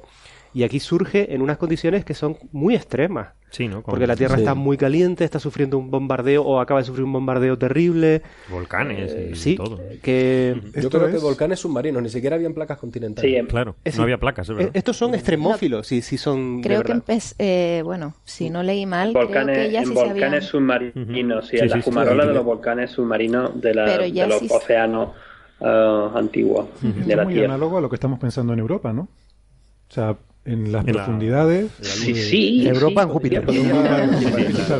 ah, claro. El Dios, pues en un momento estaba Por supuesto, en Europa en Júpiter. Esto es en Canadá y está muy cerca de Trump, digo, aquí en Europa. En, en Célado. bueno, y por otro lado, lo que pone pone un poco de manifiesto este estudio también es que el, el, la teoría de la panspermia, ¿no? Que puede que la, que la vida no surgiera directamente en la Tierra, sino que ya viniera en, meteoritos, en asteroides que colisionaron y que se desarrollara en las condiciones. Que, bueno, que también es otra, otra cosa a valorar. ¿Se llega a comentar algo? ¿Se llega a comentar algo en el artículo? Porque yo que no, no he podido leerlo, pero cuando lo he, cuando he visto y he estado leyendo un poquillo por, por, por encima para, para prepararme para ahora, eh, se me ocurrió directamente, digo, ¿podría esto también estar relacionado o se podría habría indicios de que en verdad esto fuese por eso, por la paspermia? En la, en la nota de prensa mencionan a Marte, pero en el artículo no. Hay una nota final, que es la típica frase con la que concluye un artículo en Nature, que tiene que ser siempre así como provocativo, que dice, a ver si lo leo bien, eh, dadas estos nuevos indicios, em, las, los sistemas de ventilación hidrotermales submarinos antiguos deben ser considerados como potencial, sitios potenciales para los orígenes de la vida en la Tierra y, por tanto, objetivos primarios para la búsqueda de vida extraterrestre. Así terminar. Pero no está... ¿Mm? Bueno, perdón, decir que no, está mal, que no está mal, realmente no es una conclusión tan provocadora ni tan... No, no. es, una conclusión que además tiene, porque además hay otros indicios que apoyan. Lo que está claro, parece estar claro, que en el artículo no, no ha tenido mucha controversia en el sentido de que sí es verdad que lo que han encontrado, ellos han encontrado unas estructuras, básicamente son un mineral de hierro, ¿no? Sí. La hematita. Pero que se entiende que sería lo que se, lo que se alimentaban aquellas bacterias rodeado de mm. restos de carbono metabólico. La pregunta es, ¿de verdad ese carbono es metabólico o no? ¿no? Claro, sería un proceso. Es controvertido.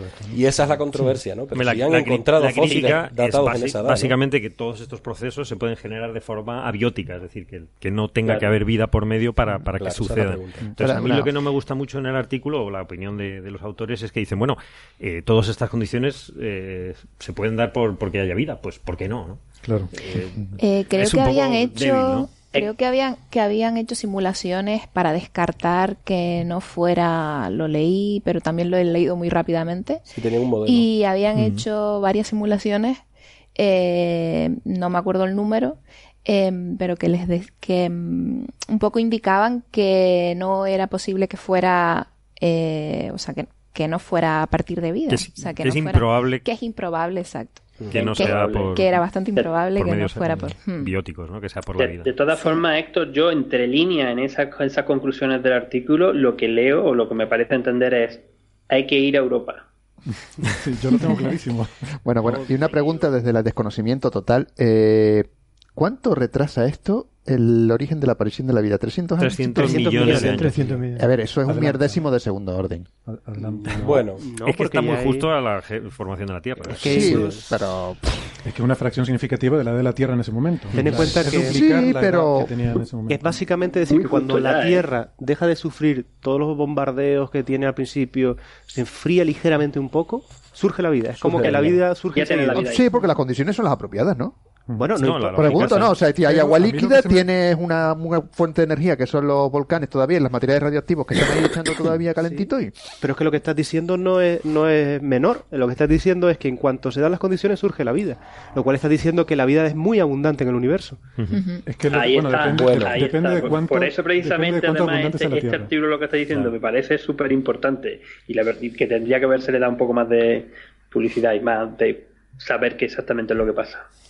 Pero fíjate una cosa, eh, esto a mí lo que me sugiere es decir, pero es que Marte en aquella época, en aquel momento, Marte era más hospitalario que la, pero, pero un rato largo, más que la Tierra. Y de hecho en el artículo dicen que Marte, si, si quieres buscar vida en Marte, debes irte a las rocas que tengan 4.000 millones de años en Marte, que casi, pues ellos ah. dicen, una forma de falsificar lo que estamos diciendo nosotros es que no se encuentre nada en Marte en esa época. En esa roca. Porque lo que, o sea, porque, en Marte tendría que haber ocurrido. Claro, porque dice, las condiciones son, ellos dicen, las condiciones se supone que son muy similares, porque la Tierra iba a ser especial en ese sentido? A mí, me, recuerda parece la conclusión principal. A mí me recuerda una, una frase que me dijo un profesor lo cierto que fue en un curso estos de doctorado de relleno de créditos libres que era sobre eran microbiólogos hacían microbiología no pero y ni me es que no es que no me acuerdo el nombre esa es la pena pero la frase sí me acuerdo y la frase era venía a decir tampoco me acuerdo los números concretos dice bueno pues hace a mediados de los 90 o lo que fuera pensábamos que conocíamos el 60% de los microorganismos que pudieran existir, ¿no? Y han pasado los años, decía él, y ahora pensamos que y creemos que como mucho conocemos el 5 o algo así, ¿no? Porque está un poco en esta línea, dice, es que cada vez que vamos a un charco con un pH 0 de 1, ¿no? Donde tú pensabas que no se pudiera desarrollar, ahí no podría realmente vivir ningún microorganismo, y vas y encuentras un bicho, eso abre el abanico un montón, por lo tanto, si lo he encontrado aquí, lo podría encontrar en otros montón de entornos equivalentes. Cada vez que vas a una o, encuentras un bicho que ha superado, que vive en un entorno todavía más caliente que el anterior, todavía más frío, etcétera, ¿no? En esos extremófilos. Y es un poco en esta línea, efectivamente. Si realmente podemos considerar que la que las condiciones del planeta Tierra eh, son tan favorables para la vida, que la vida surge sí o sí, porque que, surja tan rápido le, quitaría condiciones de, de, de, de, causalidad, ¿no? Parece de casualidad, sería más causal. Y entonces, claro, eso abre efectivamente. Entonces, cualquier planeta que haya tenido circunstancias más o menos similares, incluso Marte en nuestro sistema ah. solar, y ya no te digo toda esta parranda de extrasolares que están apareciendo en escena, pues abre un montón de. Bueno, haciendo un poquito de estadística bayesiana y teniendo en cuenta el prior, pues la, la, la vida en la Tierra parece sí o sí. Sí, bueno. porque, la hay. Y Si impones que, o sea, que, la conoces, claro. Puede que tenga implicaciones también para, para lo que conocemos como la zona de habitabilidad planetaria, ¿no? Entonces, quizá hay que expandir esa zona eh, donde orbitan los planetas alrededor de otras estrellas, donde se podrían dar condiciones para que surja la vida. Y que haya luna y campos magnéticos. Sí, son, muchos. yo creo que son dos debates diferentes. Campos magnéticos no existen. Un debate es la aparición de la vida en sus formas más simples, que es este el debate, y el otro es el sostenimiento de condiciones adecuadas para la vida durante el suficiente tiempo como para que se desarrollen organismos complejos esos organismos complejos después desarrollan inteligencia, tecnología, lo que sea. Ahí dado, Nacho. Que son dos cosas distintas. Es decir, probablemente lo que nos, nos está diciendo esto es que el universo está plagado de microorganismos. Es posible. O sea, porque a lo mejor es una, es una, una cosa emergente. Eh, eso ya sería alucinante verlo. Sí, sí, me encantaría verlo. Pero otra cosa que hablábamos en el, en el episodio anterior, la semana pasada, es, bueno, de ahí, fíjense, solo en 700, si esto es correcto, en 700 millones de años aparecen microorganismos y tarda 3.500 millones de años más para que aparezca para que aparezcamos nosotros. Es decir, es mucho más improbable a nivel temporal mm. lo otro. Es decir, tienen que darse condiciones eh, lo suficientemente estables, que, es ahí donde... Eh, que bueno, quizás creo que vamos a hablar de lo de la paradoja de Fermi y eso, y que... Mm, y, que, es, que, es lo diferente, ¿no? Que, por eso creo que son dos debates, ¿no? De hecho, yo diría que hay tres. O sea, uno, que se den las condiciones base del planeta para que eso, si se dan, parece que la vida surge y luego que se mantenga, ¿no? Son tres pasos. Y no olvidemos, por rematar un poco si quieren, pero no olvidemos que en el planeta Tierra han habido, en esta historia geológica, o en esta historia antigua, tan enormemente de, tanto tiempo, procesos de extinción masivos que han afectado al 80-90% de las especies del planeta. O sea, cambios climáticos tan exageradamente fuertes que se cargan a toda la vida que exista a niveles, a estos porcentajes. El pasar del 90 al 100 pues no creo que tenga una probabilidad nula, ¿no? O sea, pudiera ocurrir que en alguno de estos planetas donde algún microorganismo se haya podido llegar a surgir, no lo sé, pero podría entrar dentro de lo posible. Bueno. Bueno. En cualquier caso, em, o sea, esto evidentemente abre muchas perspectivas súper interesantes y cosas para pararse a reflexionar, pero quiero, eh, en fin, un, ¿cómo se dice? Una palabra de advertencia de que esto todavía es controvertido. Claro, sí, sí. sí, esto todavía hay que tomarlo con cierta cautela. Hombre, una de las críticas, muy rapidito, es que eh, sus colegas han dicho que, que lo que no han, no han explicado bien es eh, en la formación de esas rocas, donde lo han sacado, cómo se han formado, si ha dado tiempo a formarse. Tampoco han explicado de dónde han sacado las rocas. Eh, no han dado suficiente información de la zona. Entonces, que, es un poquito. Mm, eh, falta un poquito de, de, más peso al proceso de formación de, esa roca. ¿no? Vale. Bueno, volveremos a tratar este tema en más profundidad. simplemente eso, pues, dejarles ahí el, en fin, que, hay que tomarlo de momento con cautela. de todas formas, 3.500 millones, es, o sea, si te quedas con el dato no de ese artículo, sino de los ya confirmados, es muchísimo. También, también. Vale, y entonces, eh, muy rápidamente, antes de pasar a la sección de los premios Señal y Ruido, que es el bloque estrella del programa de hoy, pero también muy rápidamente teníamos una noticia que me enviaste tú, Naira, nada, esta mañana, de que más una noticia que viene aquí a la casa y, y mola mucho, la verdad, está muy interesante eh, que, bueno, yo creo que podíamos en, un programa, no sé si la semana que viene o, más adelante, traer al autor principal de este trabajo, que es compañero nuestro que en el IAC, y que nos lo cuente con mayor profundidad, pero, pero bueno, mientras tanto, cuéntanos de qué va esto, esta noticia que me enviabas. Sí, solo comentarlo un poco. Yo la verdad que eh, me enteré justo cuando me llegó, a la vez que a todos los demás, o sea que también me lo he leído un poco por encima.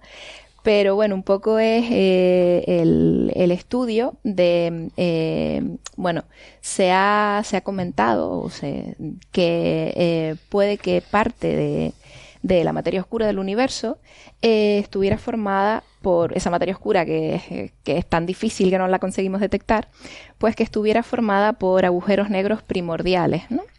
Entonces, eh, este equipo de investigación, que ellos se dedican al estudio de las lentes gravitacionales, eh, pues lo que ha hecho es un estudio estadístico estudiando eh, la luz emitida por cuásares distantes. hay un efecto que llamamos de microlente gravitacional, donde vemos que la luz del cuásar se amplifica. Entonces, han estudiado si esa amplificación podría ser producida por estrellas eh, cercanas o, bueno, los, cuásares son eh, eh, fuentes que emiten muchísima energía muy distantes y entonces esa, esa radiación que nos llega de ellos puede verse amplificada por el paso entre ese cuásar y la Tierra de otro objeto con una cierta masa.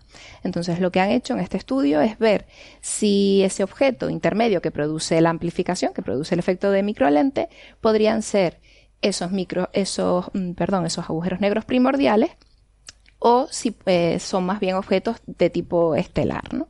Entonces el estudio indica que eh, muy probablemente son estrellas eh, como el Sol las que producen estos efectos de microlente gravitacional y por tanto descartan que haya una población de agujeros negros primordiales de masa intermedia que son exactamente eh, los que se han descubierto en el experimento LIGO, la fusión de dos agujeros negros de esa masa intermedia, de unas 30 masas solares. Entonces, si no existe esa gran población de agujeros, de agujeros negros con estas masas primordiales, pues lo que dicen es que probablemente los agujeros negros que detectó LIGO eran eh, de origen estelar y no primordial. Exacto, el colapso de dos estrellas de, de, masas, de masas altas. Y un poco, pues esto, descartan que con este efecto al menos eh, descartan la, la posibilidad de que tengamos una gran población de agujeros negros primordiales. Muy bien, muy bien. Pues no recuerdo si llegamos a nombrar a Evencio Media Villagradol, que es nuestro compañero Exacto, sí. que ha estado involucrado en este estudio, o, que ha liderado, de hecho, ¿no? No estoy seguro, ¿es el primer autor? es el primer autor, sí. Sí, sí. Y, ¿Y más está? Bueno, pues enhorabuena para, por Evencio. No lo sé.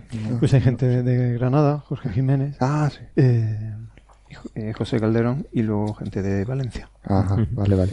dice, ah, me ha hecho mucha gracia porque tú has dicho compañero, para mí ese hombre siempre ha sido mi profesor. Es que eres muy joven, ¿verdad? nuestro compañero, yo mi, he subido de categoría.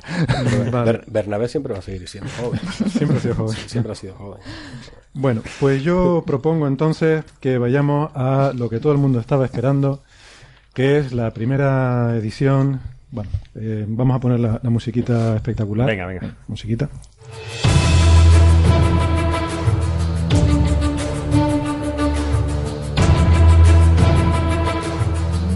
Comienza aquí la primera edición de los premios Señal y Ruido. Em, vamos a empezar por listar los finalistas para ambas eh, categorías. Premio. Asegúrate de que coges bien el sobre, ¿no? Como los de los Oscars. Ah, aquí no hay, aquí no hay fallo. Aquí no está Aquí no hay sobre. Vamos a empezar entonces por los finalistas em, de la sección para el premio Ruido. Y, Va a empezar por el ruido. Sí, sí, por lo más divertido. Vale. Para el premio Ruido, que eh, Weston y Naira, por favor, nos digan los finalistas eh, que han sido elegidos por Coffee Break para la categoría Premio Ruido.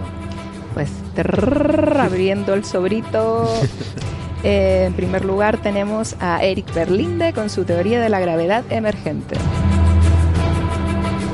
También tenemos a la Universidad de Oxford por su nota de prensa sobre el papel de Nielsen y compañía, cuestionando la expansión acelerada del universo.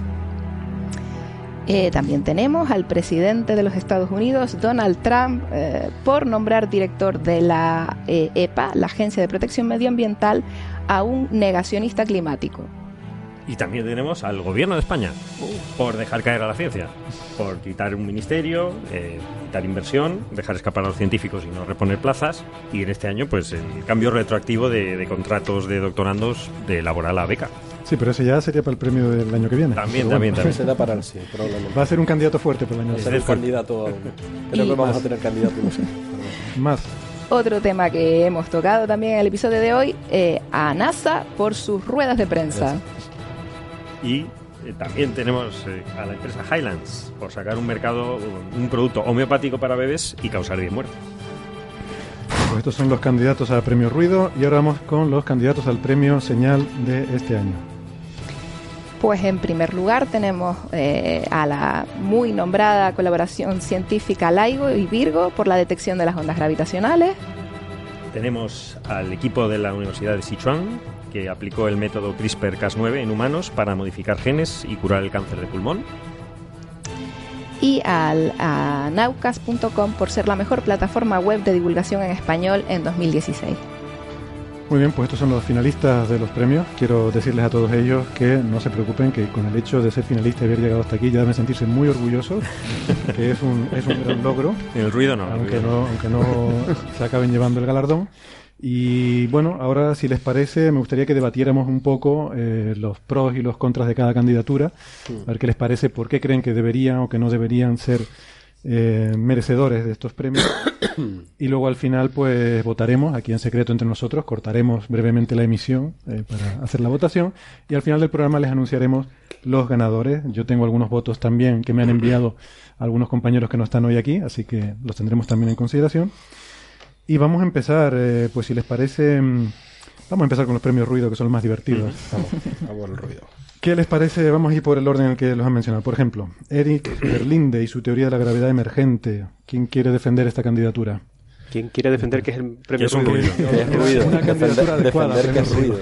Yo creo que es mm, que la, teoría de la gravedad emergente la propongo eh, como premio ruido no porque encuentre que esté mal que se propongan diferentes teorías y eso, sino cuando la propongo como, como ruido porque creo que ha, tenido una repercusión mediática exagerada que ha, que ha hecho que otros colegas eh, eh, consideraran esta teoría como más importante o más em, válida que otras, ¿no? Y que por lo tanto han dedicado mucho esfuerzo a comprobarla, ¿no? En ese sentido creo que ha hecho mucho ruido.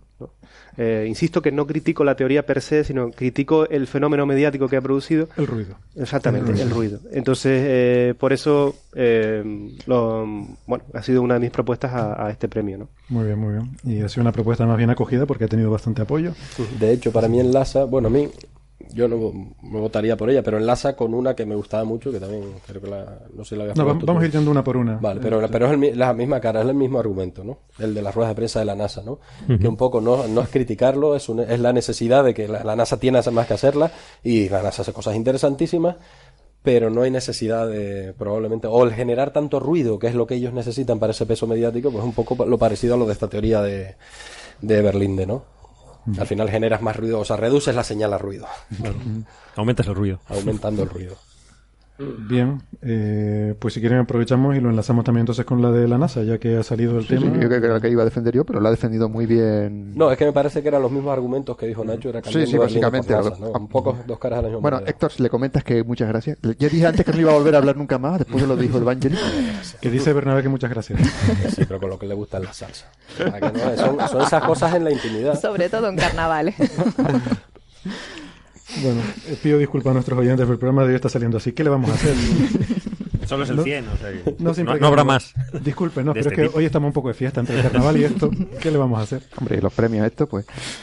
Estamos eh, haciendo. no nos pueden ver, pero hoy hemos venido todos engalanados con nuestros mejores trajes. Y... Pero luego se va, se va, a ver la foto. claro. Bueno, está, está, retocada. Nos, hemos quitado los disfraces. Tendremos que hacer una serie, ¿verdad? Bueno, yo he venido con toga y birrete, pero sin nada debajo, ¿eh? Ay, ay, ay. ay. Dios, ¿ves? Esto lo corto. ¿Tú ves? esto lo corto. Sí, esto lo va a tener que ¿Esto lo oyen niños? No. Mm, pues, uh, mira, voy a nombrar esto candidato a premio ruido. Venga, eh, siguiente en la lista, la Universidad de Oxford, por aquella nota de prensa. ¿Se acuerdan de aquel artículo en el que se cuestionaba la expansión acelerada del ah, universo? Sí. no acordamos. Sí. yo, llegué a claro, una... que, claro que no acordamos. un, artículo, ¿A que sí? un artículo en el ABC que se titulaba No, la cosmología no se tambalea, por favor. Aquí hizo mucho ruido. Sí.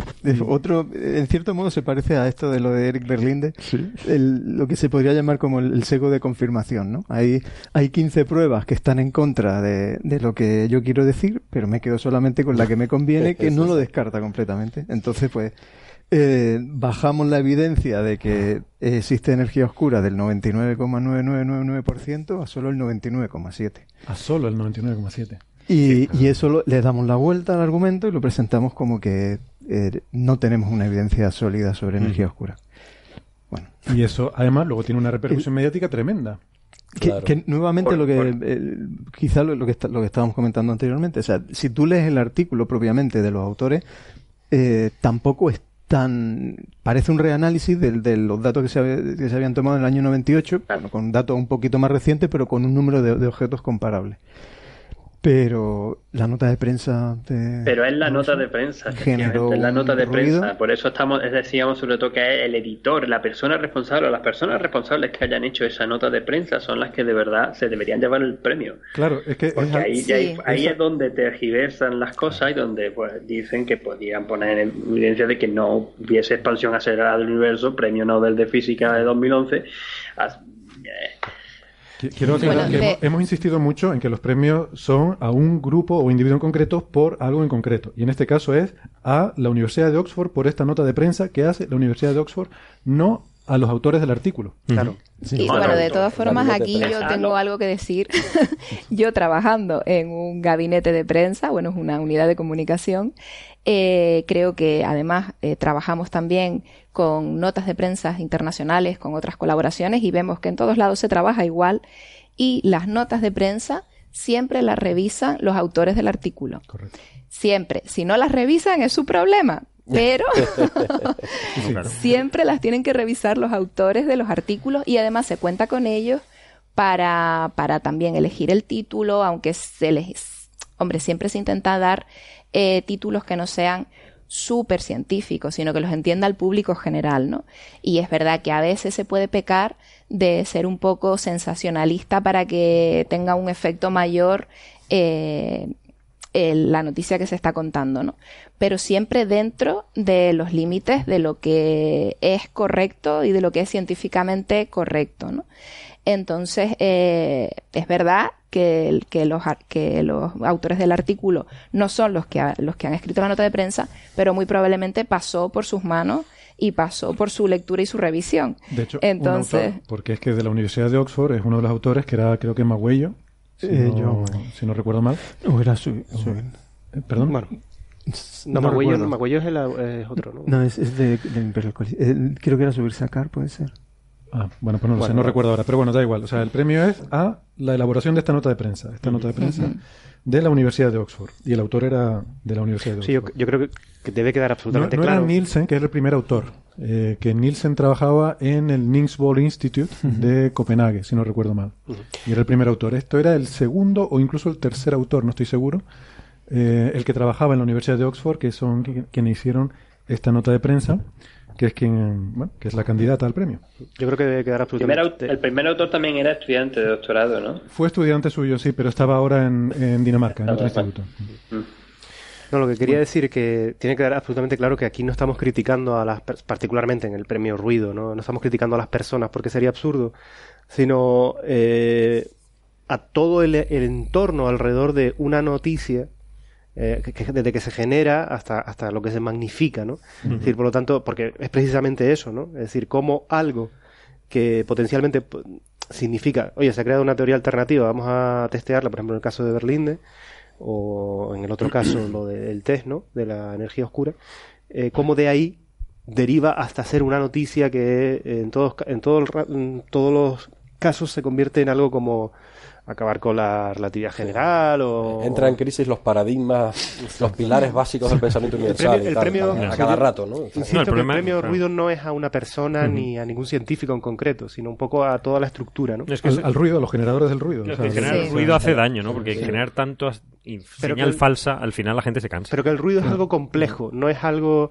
no es algo que mm. se pueda asociar a alguien concretamente, por lo menos. Bueno, a, veces, a veces sí. Sí, en el caso científico. pero bueno. Estos artículos científicos. En, el de Berlín es cierto que no está claro, o sea, no, está claro qué es lo que hace que sea tan mediático. o sea, él, él personalmente es muy mediático y cualquier cosa que dice, o sea, los que dicen el rival de Einstein, supongo que eso no se le habrá ocurrido a él. No creo que le llegue un periodista y le diga, soy el rival de Einstein. No creo. que, venga y, que venga y lo discuta. está bien eso. Bueno, vamos, que, el que calla, el que calla otorga, ¿no?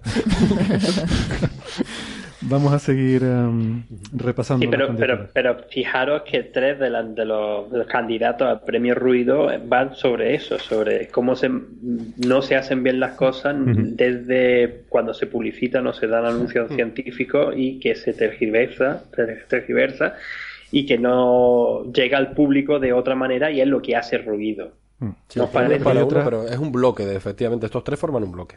Hay, hay otras candidaturas que sí son más particulares, a lo mejor más particularizables, ¿no? Por ejemplo, otra candidatura que tenemos es al gobierno de España. Por, eh, que bueno, no sé, mm, claro, el gobierno de España es porque es el que es un grupo. nos afecta aquí a nosotros, pero seguramente es un grupo por una cosa. Oyentes en otros países pues podrán también Hombre, lo que nos afecta de cerca a nosotros. De hecho, luego tenemos la de Donald Trump también, o sea que más o menos estamos hablando del siguiente bloque de Vamos al siguiente bloque, venga. El gobierno de España y Donald Trump. ¿Quién quiere defender estas candidaturas? No está José Raki.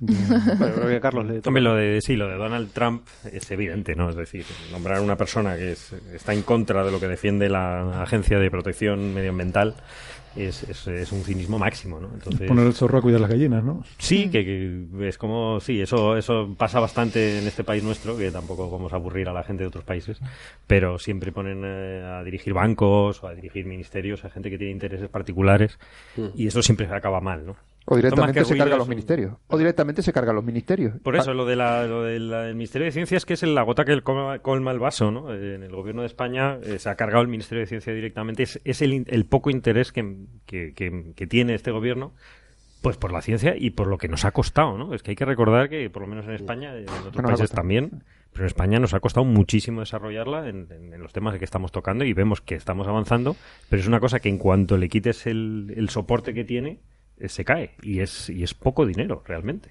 Que yo quiero hacer notar que en España en concreto, que tenemos un retraso histórico secular en, cuestión, en materia científica, aunque se demostrara que tener un Ministerio de Ciencia no aportara especialmente a la comunidad científica, habría que tenerlo solamente por la duda, porque no estamos en, en una disposición, eh, en unas circunstancias que nos permita eh, asumir ningún tipo de riesgo. Tenemos que ir dando pasos muy sólidos hacia adelante porque vamos muy detrás. Ha habido un esfuerzo, obviamente, en las últimas décadas, probablemente, pero ni de lejos hemos alcanzado el nivel que deberíamos tener por, por PIB, por posición en Europa y etcétera, ¿no?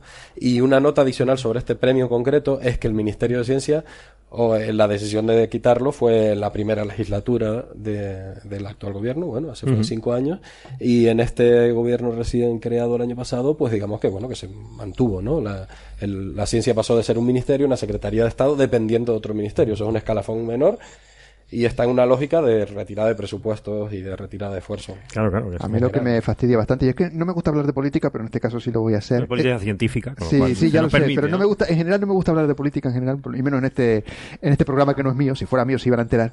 Eh, si tú tuvieses un programa. y créanme que sé de lo que ¿Cómo es? Y créanme que sé de, lo que Una vez que mato un perro me llaman mataperros, ¿eh?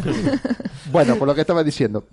Lo que me fastidia realmente es el cinismo que hay detrás de todo esto, porque lo primero que se suele oír en los, los debates de investidura del presidente es nombrar y la ciencia, nuevo modelo productivo que tendrá lugar la ciencia y el conocimiento. Luego hablan de los, de los emprendedores, que no sé qué será eso, pero bueno. Pero enseguida se les llena la boca hablando de ciencia, cuando realmente la ciencia es lo que menos les importa. Más que nada porque sus gabinetes no están formados por gente que entienda de ciencia. Son abogados, son Dios nos libre de todos ellos, algunos economistas.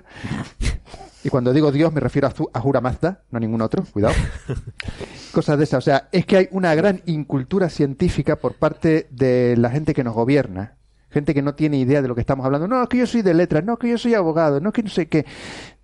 Vamos a ver, ¿cómo se puede gobernar un país sin saber cómo funciona el mundo, por Dios? Sin saber cómo funciona la realidad. Es un reflejo de la sociedad, no obstante. Eh, sí, pero... A ver, te voy a voy a cambiar, darle una vuelta, una vuelta de tuerca ahí. No podría, podría ser que, que, lo, que tendrían que ser quizás los científicos, sobre todo los que están más en alto nivel, que te intentaran involucrar en política en algún sentido. Ahí ya sabes, Héctor. No, no, eso, es lo que está en alto nivel. Anda que... Bueno, y nos queda una última candidatura que defender, que a mí es una candidatura que me gusta mucho, la verdad. Eh, y esta nos la, nos la pasó Itaisa, que no puede estar hoy aquí, eh, lamentablemente. Entonces, bueno, voy a contarla yo un poco. Que es la de la empresa Highland, que es una empresa que fabrica productos homeopáticos, eh, entre otras cosas.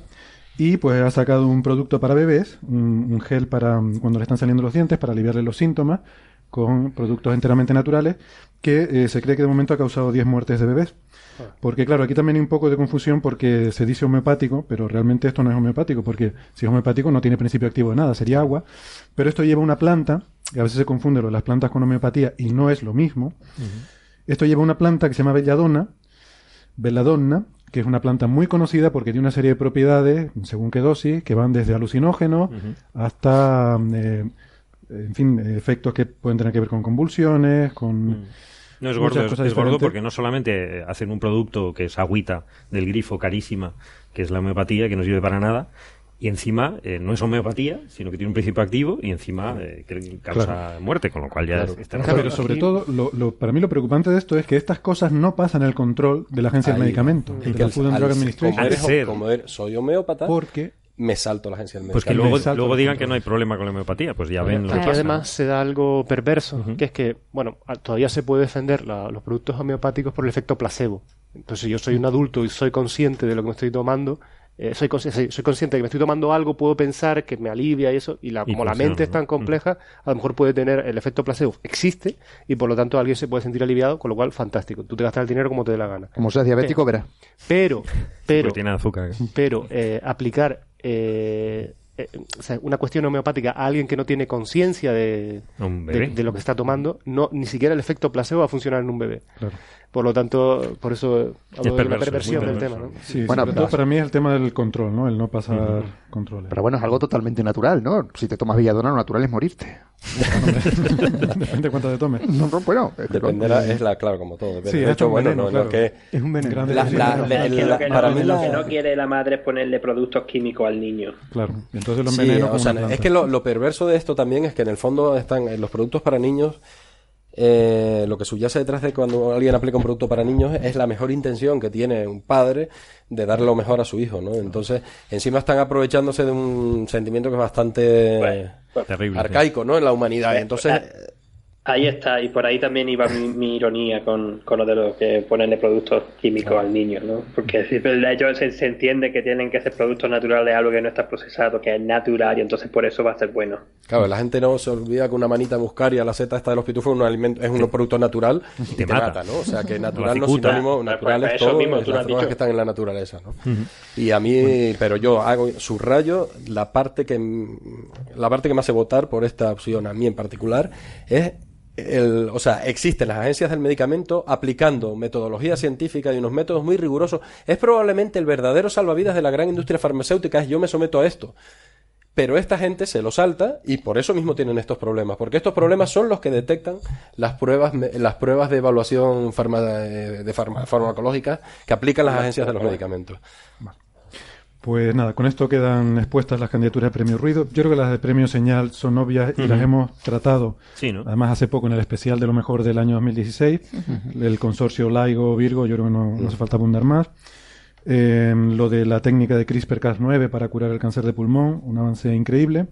Y quizás lo más así novedoso, bueno, la, la candidatura de la plataforma Naucas como gran plataforma de divulgación científica, eh, la web de, de, divulgación científica, probablemente la mejor que hay en español, porque, claro, señalirruido.com no cuenta porque está fuera de concurso. Estaría feo. y además también que señalirruido.com contara. Porque ganaría los dos premios. Claro, los dos.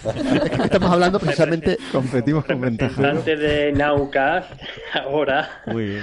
Pues, eh, muchas gracias por la, por la mención, desde luego. es que aquí estamos hablando de señal y nada más, nada más, nada más, ah, nada da más señal, perdón, me se lengua la traba, nada más, nada da más señal que el, la divulgación que se hace desde una plataforma tan, tan, tan amplia y tan buena como es Naucas, que cuenta con tantos y tantos científicos de, gran prestigio y nada tiene que ver que alguno colabore con este programa. Es más, yo la he propuesto yo y yo no tengo nada que ver con Naucas. No tiene absolutamente nada que ver. Bueno, Francis también, o sea, como yo pertenecemos a Naucas. Quería aclarar que no fueron ni Ángel ni Francis los que propusieron Están haciendo cosas muy interesantes. Mm. Bueno, pues con esto vamos a parar un momentito, nos vamos a tomar un cafecito, estamos ya casi al final del programa, eh, vamos a, eso, a ponerles a ustedes aquí en pausa. Nosotros nos tomamos un café, discutimos, votamos y ahora a la vuelta les contamos, les contamos los resultados. Si queda alguien aquí para contar algo, le contamos en qué, qué es lo que se ha resuelto eh, por parte de este jurado. Volvemos enseguida, no se vayan.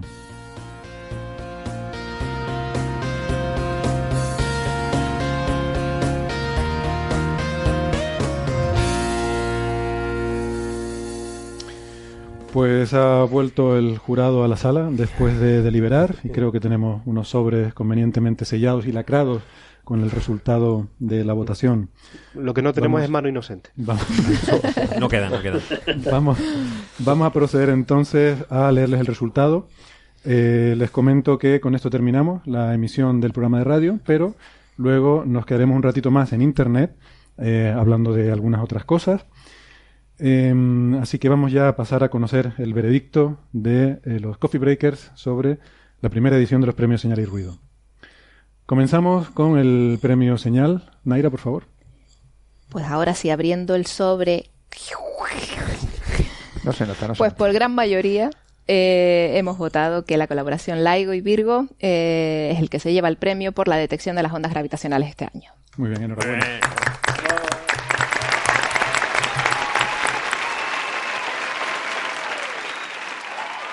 Y el premio Ruido, Western, por Vamos a ver el, sobre. Pues es la empresa Highlands por sacar al mercado un producto homeopático para bebés y causar 10 muertes.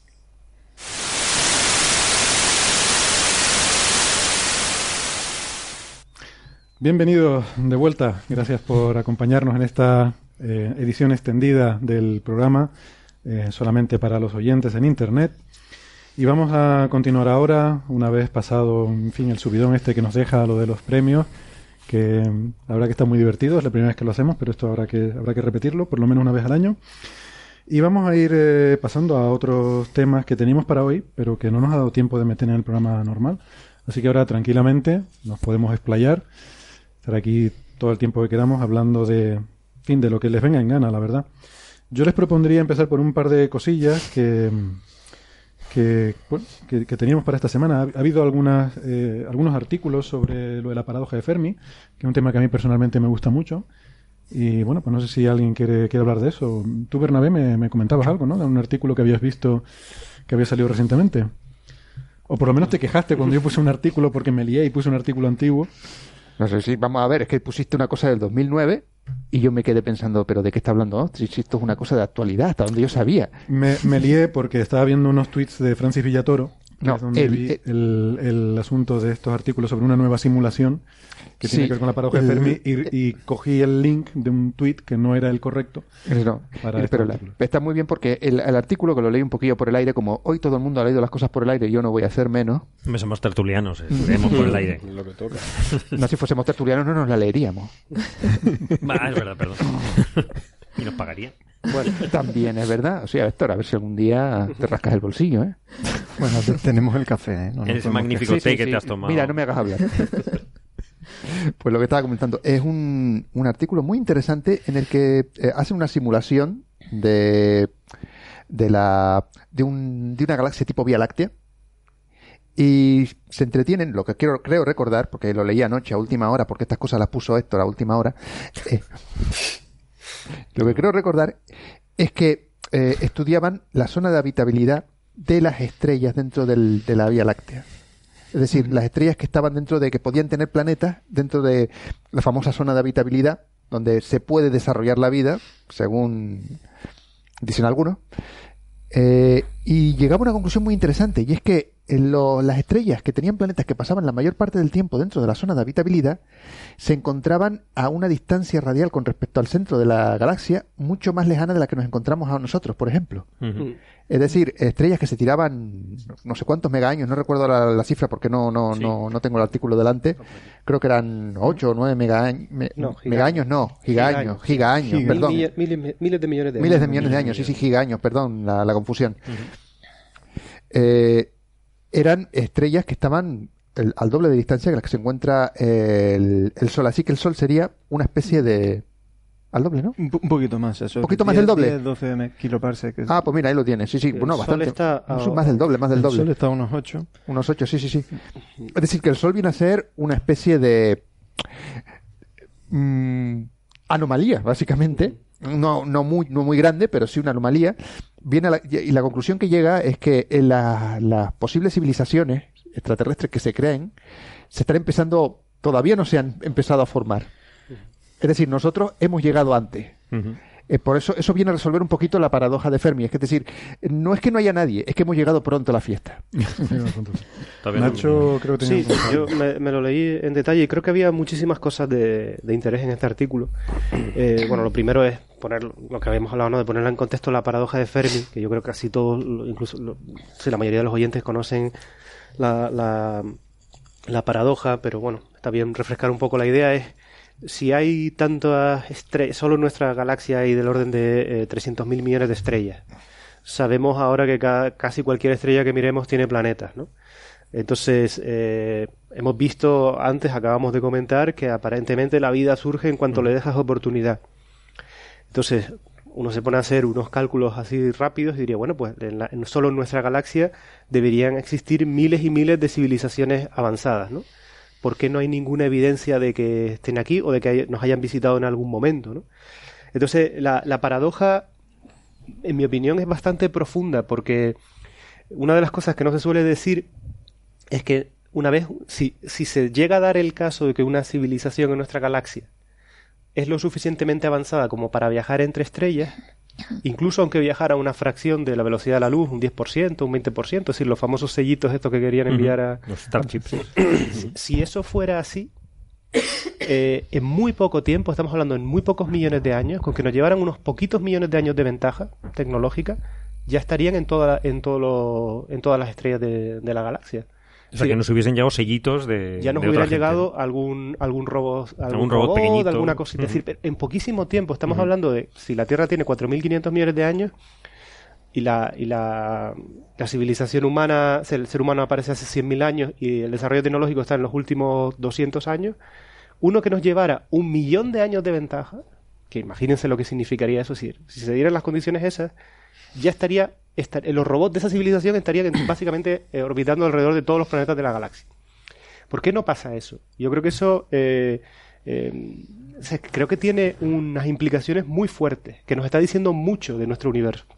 Entonces, como soluciones a esta evidente paradoja es lo que decía Bernabé, es decir, hemos llegado, nosotros somos la civilización más avanzada, pero eso parece un argumento pobre, ¿no? De por qué íbamos a ser nosotros los primeros. Que somos los primeros, sí. No he dicho que seamos los primeros, digo que somos de los primeros. Sí, pero, pero insiste, es que, es que vuelvo a insistir, la paradoja no es eh, que seamos pocos, es que con que haya uno, o sea, solo necesitamos uno que nos lleve unos cuantos millones de años de ventaja en, en, tiempo, y eso no es nada. Para que nos haya mandado algún robot. Para que ya lo notáramos, estarían aquí. Pero espérate, es que entonces tenemos un problemilla con los recursos. Perdona que, que, estaba pensando, claro, si tú quieres mandar un robot a cada una de las estrellas de la galaxia, eso lleva materia, eso lleva, lleva una cantidad de material, una lleva cantidad de, recursos, que a lo mejor no les conviene, no, pero ¿te acuerdas de las famosas eh, sondas autorreplicantes? Es decir, llegaban a, un sitio, eh, construían, ¿cómo se llama? Tenía un nombre la, esta, no sé, de Turing o algo máquinas así. De Turing. Máquinas, de Turing, eran. Es el concepto de que. Que construyen otras máquinas. Claro, que es, una, es una cosa exponencial, como, como los virus, ¿no?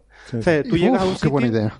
Claro, te reconstruye. O sea, tú llegas a la Luna, por ejemplo. Utilizas los recursos de la Luna y envías 500 eh, ondas de estas. Llegas a otro planeta, utilizas los recursos del planeta es decir, ese es el concepto. Da, igual que ahora nosotros no lo podamos soñar tecnológicamente porque no sabríamos cómo hacerlo, pero con que tuviéramos dos millones de años de ventaja y pudiéramos viajar a un 10% a la velocidad de la luz, ¿vale? Teniendo en cuenta el típico diámetro de la galaxia, 100.000 años luz o lo que sea, pues ya, ya estarían en todos lados. Ese es el concepto. Es decir, en teoría eso es posible, otra cosa que prácticamente fuera complejo. Entonces, por eso insisto que, que no se cuando, cuando no, es, no hay evidencia de esto, hay un problema eh, para mí físico profundo que nos está diciendo algo. Uno es, nosotros somos los primeros, ¿vale? La otra alternativa, la vida es absolutamente un milagro, que básicamente viene a decir nosotros somos los primeros. Y la otra cosa es que el viaje, que sería lo más fuerte, el viaje interestelar es imposible. Por mm. alguna cosa que, sabes que cuando una eh, te lo planteas, bien, es imposible por varias razones porque las civilizaciones no aguantan hasta que se produzca ese salto, porque son inestables, son objetos, son sistemas inestables, o porque las leyes de la física lo impiden. O que hay algo que lo aniquila. Hay una gran, ¿cómo es? Cortafuegos llaman, ¿no? Sí, o porque las leyes de la física lo impiden, porque de alguna manera, eh, aunque soñemos con que tecnológicamente sea posible, después cuando nos pusiéramos en la práctica, resultaría simplemente inviable desde el punto de vista tecnológico acelerar algo que, que tenga una masa suficiente, eh, como una sonda de esta, a, un 10% de la velocidad de la luz. Yo, eh, veo ahí un par de vías adicionales, ¿no? Eh, o sea, una de ellas respecto a lo del cortafuegos este, que está bien, y bueno, pensar que las especies se extinguen es hasta razonable, pero fíjate que el, argumento que está haciendo Nacho es sobre máquinas de Turing, o sea, es independiente, cuando tú llegas al punto en que las fabricas, da igual que luego te extingas. Esas máquinas deberían estar por la galaxia. Se van generando, autogenerando. Se van generando ellas solas, aunque no hay una especie detrás, ¿no? Hay mucha gente que piensa que lo primero, o sea, el primer rastro de civilización avanzada que encontraremos serán fantasmas de una civilización extinguida, o sea, máquinas que seguirán funcionando. Pero, en ese argumento es, es, complicado, o sea, ¿y, y, qué nos dice que no, han, que no han pasado ya? Claro, ese es el tema. esa es otra vía, ¿Seremos, ¿seríamos capaces de reconocerlo? Sí, pero... Porque ya hayan pasado, han pasado hace un pero millón de esa es la cuestión. O sea, en 2001 el monolito estaba enterrado en la luna. Hasta que no desenterramos... claro. Yo sí que es un ejemplo, ¿no? Hasta que no desenterramos el monolito no sabíamos que ahí había un monolito. Tienen que darse otra vez la circunstancia de si llega a esa civilización avanzada, la probabilidad de que llegue en el intervalo temporal en el que el ser humano es consciente como para reconocerla es pequeña, la ventana es pequeña. Pero nosotros hemos explorado, o sea, hemos explorado mm, por lo menos la superficie emergida del mar está muy explorada y no hemos encontrado ningún aparato, por lo menos yo lo tengo conciencia, que digamos, pues mira, hay una cosa aquí que, no sabemos qué demonios es. Algo, algo que nos dé un aspecto tecnológico. Es verdad que el mar no está explorado, a lo mejor las naves de Turing están en, un, dentro del mar.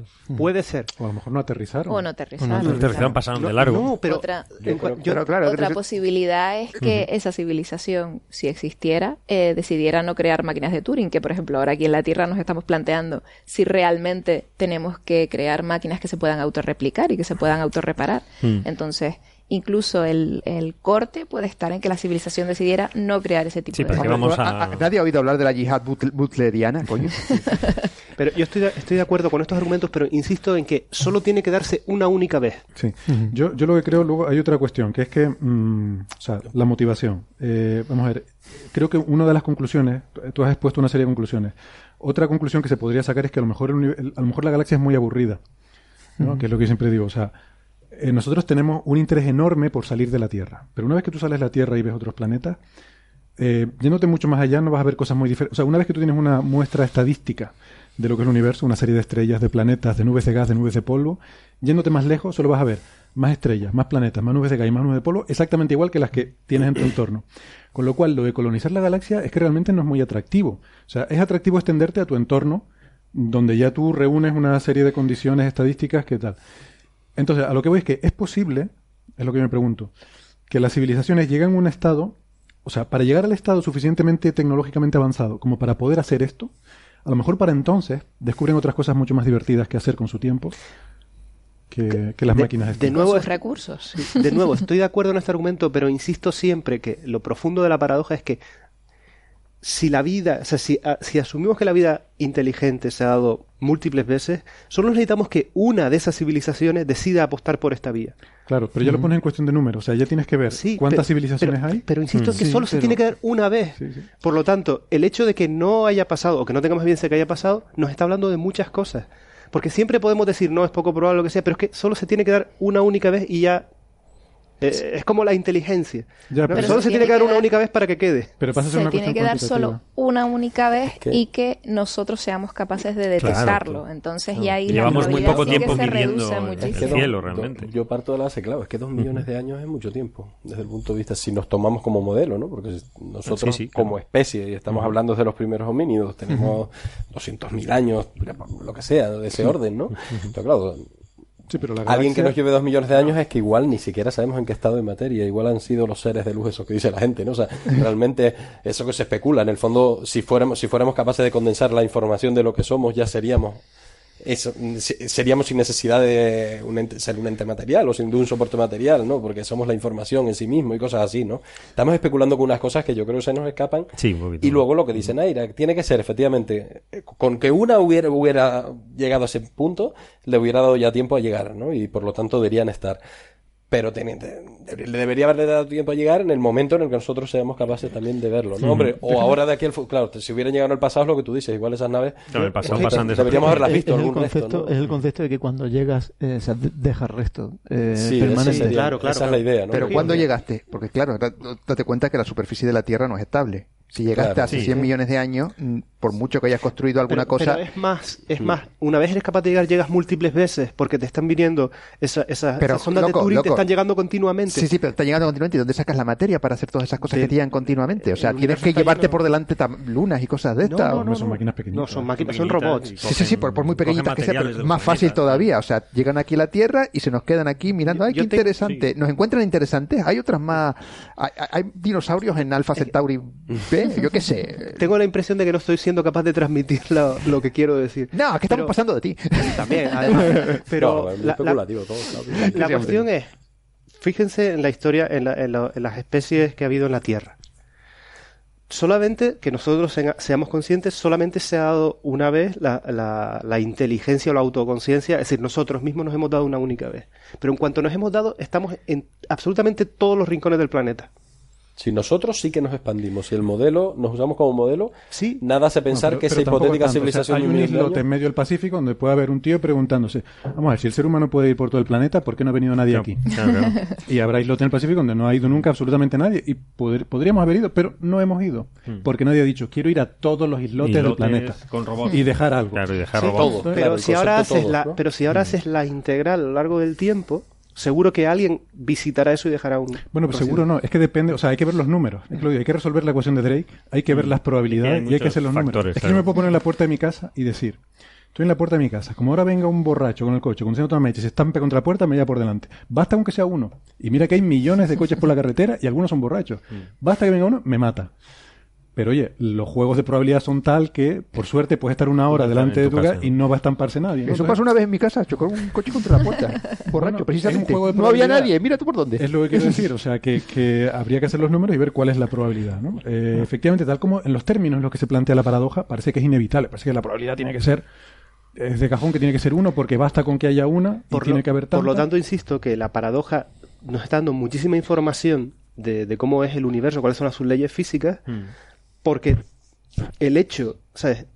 el hecho de que no hay, tengamos em, evidencia, digamos, de que han estado aquí o que nos estén visitando continuamente, nos está dando información.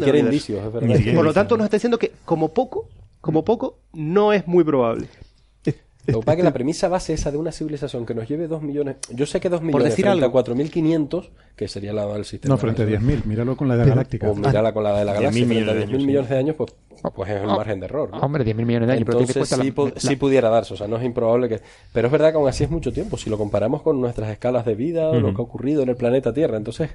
me gusta lo que dice Nacho, que, igual no es lo que, es, que haya eh, alguien que nos lleve dos millones de años de ventaja, quiero decir, igual hay alguien como nosotros que apenas está empezando a mandar con un radiotelescopio solamente, nos hemos dado una vez. Es lo que, o sea, yo lo que siempre me, me planteo en estas cosas, es decir, los delfines son seres súper inteligentes, los pulpos también, muchos cetáceos, que no les importa nada explorar, ni vernos a nosotros, ni visitar diferentes islas que, de las que, en las que están a gusto. Es decir, que sí que somos raros como especie.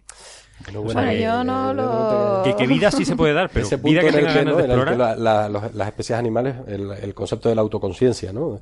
Eh, hay, hay, ¿no? hay pero tú cómo sabes que, un delfín no tiene autoconciencia? y que especulan de algún simio puede estar en la frontera, ¿no? Por eso, por eso, no parece que... De y que la exploración sí que la hacen. Eh, la hacen, pero, pero no están llegando al, al Centauri con, con robots, porque no, es que no les hace falta decir, claro. Y, es igual de, todas maneras, nos, estamos olvidando un poquillo del artículo, que de lo que comentaba, de que realmente las cosas, eh, las estrellas con planetas habitables no están en, en nuestro... Está como, como si estuviésemos desincronizados con lo que realmente debería ser... Es, la impresión que a mí me dio leer el artículo, no sé, a lo mejor me confunde. Podemos hablar un poquito más del artículo, porque el, artículo intenta decir, bueno, pero eh, el artículo viene a, a, solucionar, dentro de las múltiples posibilidades de la paradoja de Fermi, la apuesta del artículo es los planetas habitables o los planetas tipo como decir, el sistema solar con, posibilidad de desarrollar vida son poco probables. Y lo hace, leyendo el artículo en detalle, lo que hace es, ver de alguna forma cuántas estrellas de nuestra galaxia pueden mantener condiciones de estabilidad. de esta, esta, es la, la, la, parte importante. Es decir, cuántas pueden mantener básicamente ¿Cuántas están en regiones donde, por ejemplo, la probabilidad de que se produzca una supernova eh, en, digamos, en los mil millones de años, eh, millones, no, en los mil años luz de contorno, pues sea menor que una entre mil? O, es decir, busca cuál es la probabilidad de encontrarse en un ambiente parecido al del sistema solar, o al Sol y su entorno. Y ese es el cálculo que hace.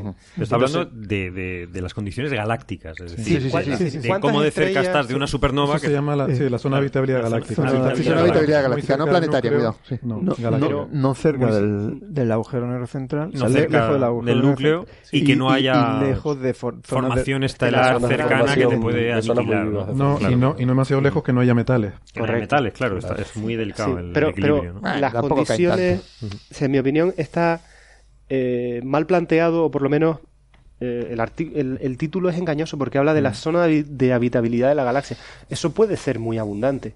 La cuestión es cuán por habitabilidad a largo plazo, yo creo que es la clave. Es decir, para que se den la suficiente tiempo como para que de los seres, de los microbios, digamos, se lleguen a las civilizaciones. ¿no? 3.000 millones o 5.000 millones de años estando en esa zona, ¿no? básicamente. básicamente. entonces, el término ya se, usa de antes, lo de la zona de habitabilidad galáctica, es un término más antiguo. Eh. pero que, bueno, o sea, pero que tiene su definición, pero es como el de planetas, que realmente no dice mucho. Hay una definición de que. Pero lo estamos ampliando continuamente, ¿no? Hemos visto que. Sí, pero que son condiciones muy generales, muy son restricciones, límites superiores, ¿no? O sea, sí, es un poco indicativo, pero tampoco es una cosa que implique. Pero yo lo que quería decir que cuando uno lee el artículo, al final parece que las conclusiones son bastante obvias, ¿no? Porque... Sí, que no te, no te acerques a una supernova que es malo, ¿no? Es que yo creo que... ¿Cuáles son, ¿cuáles son las... Eh, sí, básicamente, ¿dónde tienes que estar para que, para que tengas un ambiente a tu alrededor relativamente estable? Pues fuera, claro donde hay poca densidad estelar. Mm.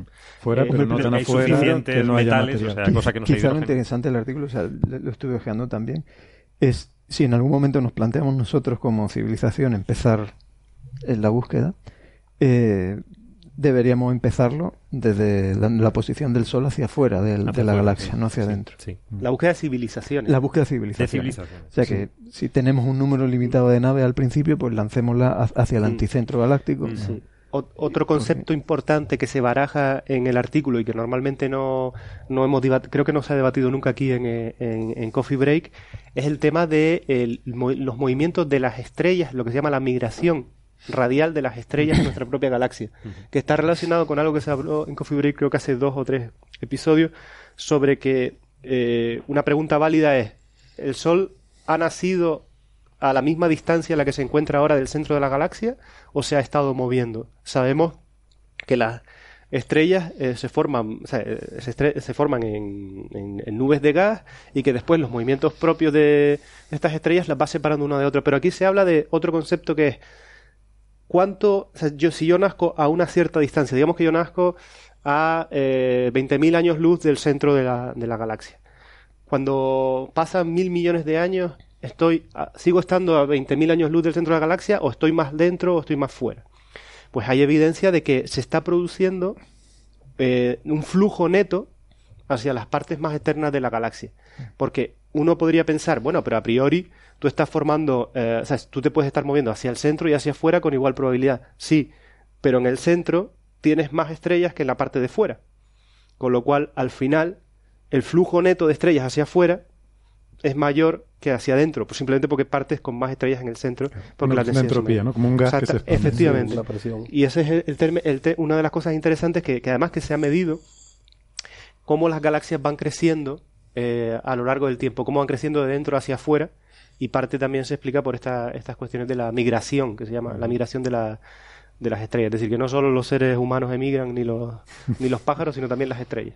Por eso la zona de habitabilidad galáctica, eh, las últimas definiciones que se han dado son temporales. Claro. Van con la edad de la galaxia. A mí me llamó la atención la idea que soltó Carlos antes, que yo no lo había pensado. Es que igual Claro, uno piensa en términos de tiempo suficiente para evolucionar hasta donde hemos llegado nosotros y decimos, bueno, pues 100.000 años más todos esos miles de millones de años anteriores desde que salió la primera bacteria que hablábamos en la primera parte del programa, ¿no? Pero claro, es que igual, ¿cuánto tiempo de evolución tiene un delfín? ¿O cuánto igual que el nuestro. O sea, tenemos. Hay, animales, hay igual de serpientes. Las serpientes creo que tienen una barbaridad de años en la Tierra. O los, las tortugas. Y, las tortugas, algunos reptiles y, y no les ha dado tiempo alcanzar ese estado de autoconciencia, que sería el primerísimo paso para empezar una carrera tecnológica, ¿no? Ni lo van a alcanzar. O sea, que igual es verdad que no es tan probable que surjamos algo como nosotros. O sea, la vida parece que sí, que la vida, si se le dan las condiciones, sale, pero igual no es tan fácil que, esa vida empiece a tener conciencia de sí misma y quiera buscar qué hay, ¿no? Sí, yo creo que esa es la idea más fuerte de lo que hemos hablado. Es decir, la probabilidad de que surja algo como el ser humano, al menos en la Tierra, que ha sido muy estable y tal, es baja porque ha necesitado 4.500 millones de años la Tierra producirnos a nosotros. Podía haberlo producido antes. Y solo al final, además. ¿eh? O no habernos producido y entonces... O podríamos, tener y otro... mejor a la Tierra. Se ha cubierto de gloria. Posiblemente lo que yo estaba pensando. podríamos tener otros otros eh, seres inteligentes con tecnología ah, que bien coetáneos con nosotros o que hubiera evidencia hace 20 millones de años, volvemos a los términos, 2 millones de años. ¿Dónde estaban eso? ¿Por qué no surgió otra civilización antes que nosotros? Una lata de Coca-Cola hace 20 millones de años no la vas a encontrar. pero bueno. No, y, 200 menos todavía. Y 200 menos. Vamos a ir eh, pasando de tema y vamos con el último de los que tenemos para hoy, si quieren, que era porque es una cosa que nos han preguntado algunos oyentes, que es de, de hace ya varias semanas, pero nos habíamos ido quedando sin tiempo para tratarlo y quería hoy, aunque sea ahora en este tiempo extra, pues que sacáramos el tema, ¿no? Y es sobre ese, supuestamente ese misterioso vacío intergaláctico que nos empuja. ¿Cómo puede empujarnos un vacío, no? Eh, nos preguntaban algunos oyentes. Claro, que la noticia, este puede ser un candidato a premio Ruiz perfectamente. Pero bueno, ahora, les, expliqué que nos lo, les pediré que nos lo expliquen. Pero había oyentes que incluso nos preguntaban, bueno, ¿es porque la energía oscura nos está empujando? O sea, eh, quiero decir, la noticia es tan confusa como para que incluso oyentes de Coffee Break, que son gente con una formación científica ya de nivel convalidable a cursos superiores de posgrado, pues, pues eh, realmente estaban totalmente confundidos por esta noticia. Entonces me gustaría aclarar un poco los conceptos, que en principio el vacío no empuja, ¿verdad? No sé si, Alberto, has mirado el artículo. A ver, el, artículo este al que hace referencia a la pregunta que salió, eh, fue, fue un artículo en la revista Nature que apareció en el mes de enero. Es un artículo que está firmado pues por gente del Instituto Raqqa en Israel, Yehuda Hoffman, eh, gente en Francia, eh, investigadores en Francia y Brent un investigador del Instituto de Astronomía en Hawái. El, artículo es bonito, ¿eh? A mí me es, es, un artículo muy bonito y además que hacen un vídeo que es, espectacular. espectacular en el que muestran un poco cómo es la distribución eh, de materia en, el entorno nuestro. Eh, me gustaría, en un minuto, simplemente mm, describir cuáles son los conceptos que hay detrás de todo esto y dónde puede venir la confusión. El, origen de todo esto eh, viene de, intentar responder a la pregunta cómo, cómo nos estamos moviendo, cómo se está moviendo la galaxia eh, en el entorno de, en nuestro entorno local. Eh, todo esto viene de que con medidas con respecto al fondo cómico de microondas, nosotros somos capaces de, determinar lo que llamamos nuestro movimiento neto con respecto a un sistema de referencia eh, como móvil. entonces, ¿qué, qué, o sea, ¿cómo, mide el, fondo de microondas? claro, el sistema, con respecto al sistema de referencia del fondo cósmico de microondas. Exactamente. Básicamente. Eh, eh, ¿Cómo nos vemos nosotros respecto al fondo de microondas? Entonces, ¿cuáles son los conceptos que hay, detrás? O sea, por un lado está la idea eh, de que, bueno, tenemos un universo en expansión y que a, muy gran escala ese universo es uniforme. El fondo de microondas es la, la, luz más lejana que podemos detectar, ¿vale? nos llega pues prácticamente al universo recién nacido. Eh, nosotros somos capaces de detectar si nos estamos moviendo con respecto a, ese fondo cósmico de microondas sencillamente por un por efecto Doppler, ¿vale? Si nos estamos acercando más a una zona que, y, nos, estamos alejando de otra, somos capaces de determinar nuestra velocidad que la, que la llamamos peculiar, nuestra velocidad peculiar de desplazamiento con respecto a ese fondo cósmico de microondas. Bueno, pues eso está medido desde hace más de 30 años. Eh, las mejores mediciones pues las tenemos del satélite COBI, pero luego se han hecho otras con, otros satélites, incluso Planck recientemente hace un par de años ha hecho mediciones, y esa velocidad de la Tierra, o digamos, eh, si nos ponemos en el centro del Sol eh, con respecto al fondo cósmico de microondas, es de unos 370 kilómetros por segundo. Bueno, ahora eh, a partir de esa velocidad vamos a intentar reconstruir eh, cómo es la distribución, cómo, es el movimiento eh, nuestro en torno al, universo local. bueno, nosotros sabemos que el Sol se está moviendo, acabamos de hablar de ello, alrededor del, centro de la galaxia con una cierta velocidad.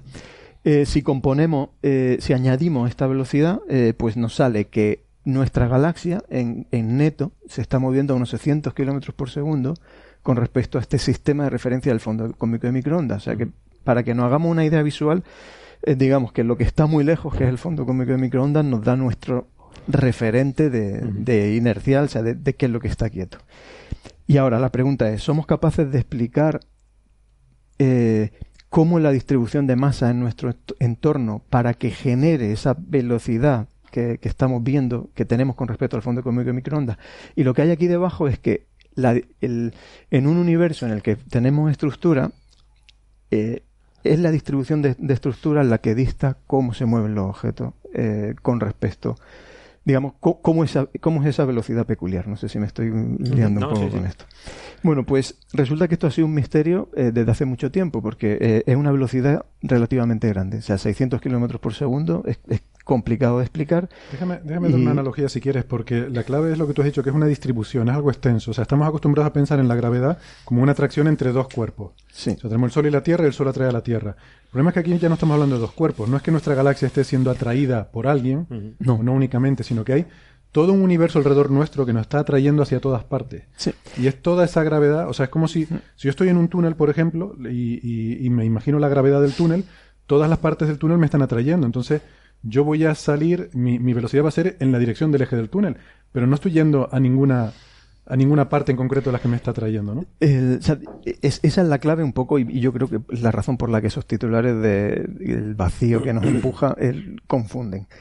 Eh, si el universo no tuviese estructura, todos nos moveríamos con lo que llamamos el flujo de Hubble. O sea, cualquier punto se estaría alejando de nosotros al ritmo que sea. Como el universo tiene estructura, eh, tener estructura significa que hay zonas que son un poco más densas que el promedio y hay zonas que son menos densas que el promedio. Necesariamente, si hay una zona más densa, tiene que haber una zona bajo densa, por definición de promedio, ¿vale?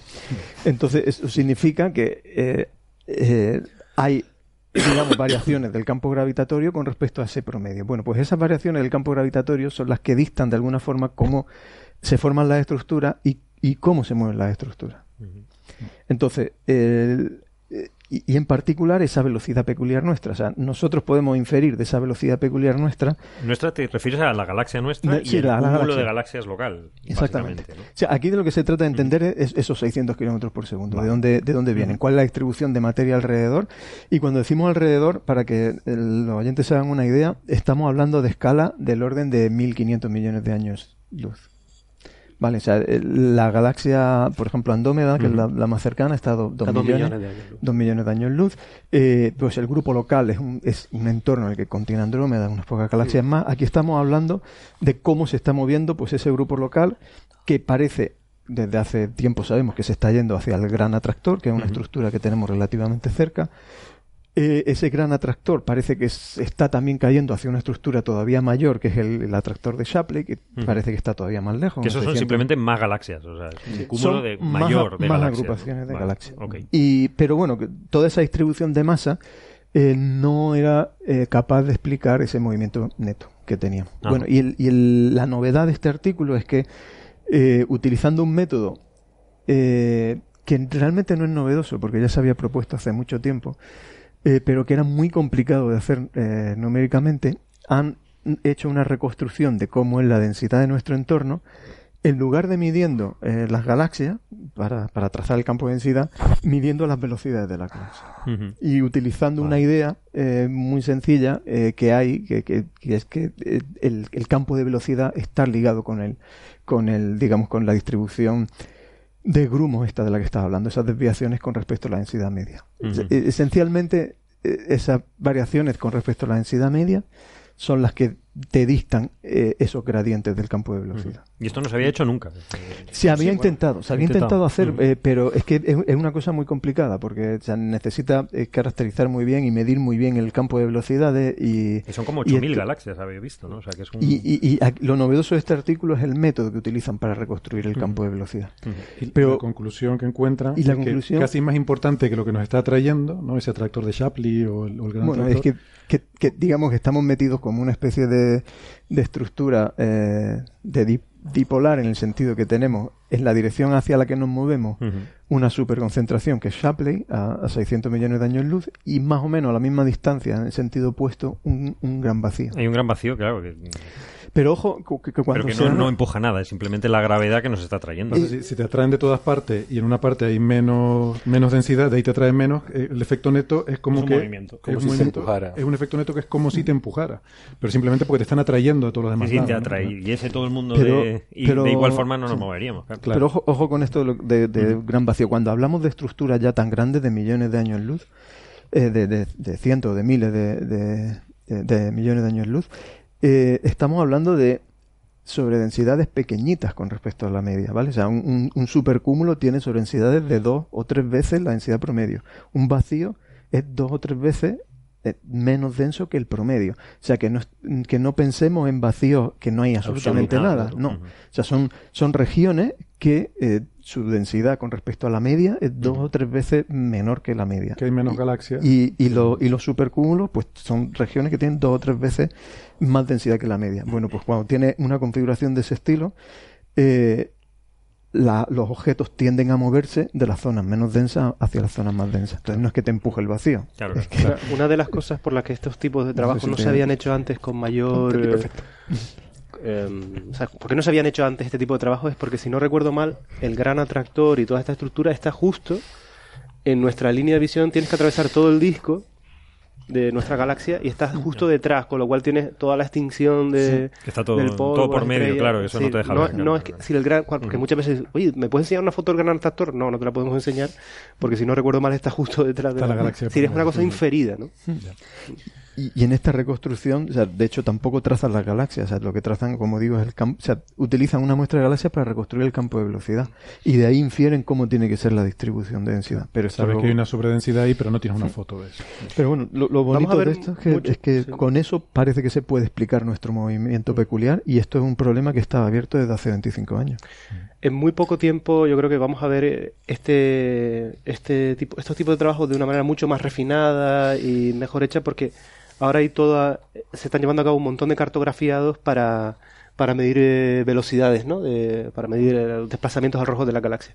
Con lo cual, ahora se ha hecho con 8.000, pero no es disparatado que a lo mejor dentro de 10 años tengamos 20.000, 30.000, 40.000 galaxias con lo que reconstruir esto de una manera muy, muy precisa, ¿no?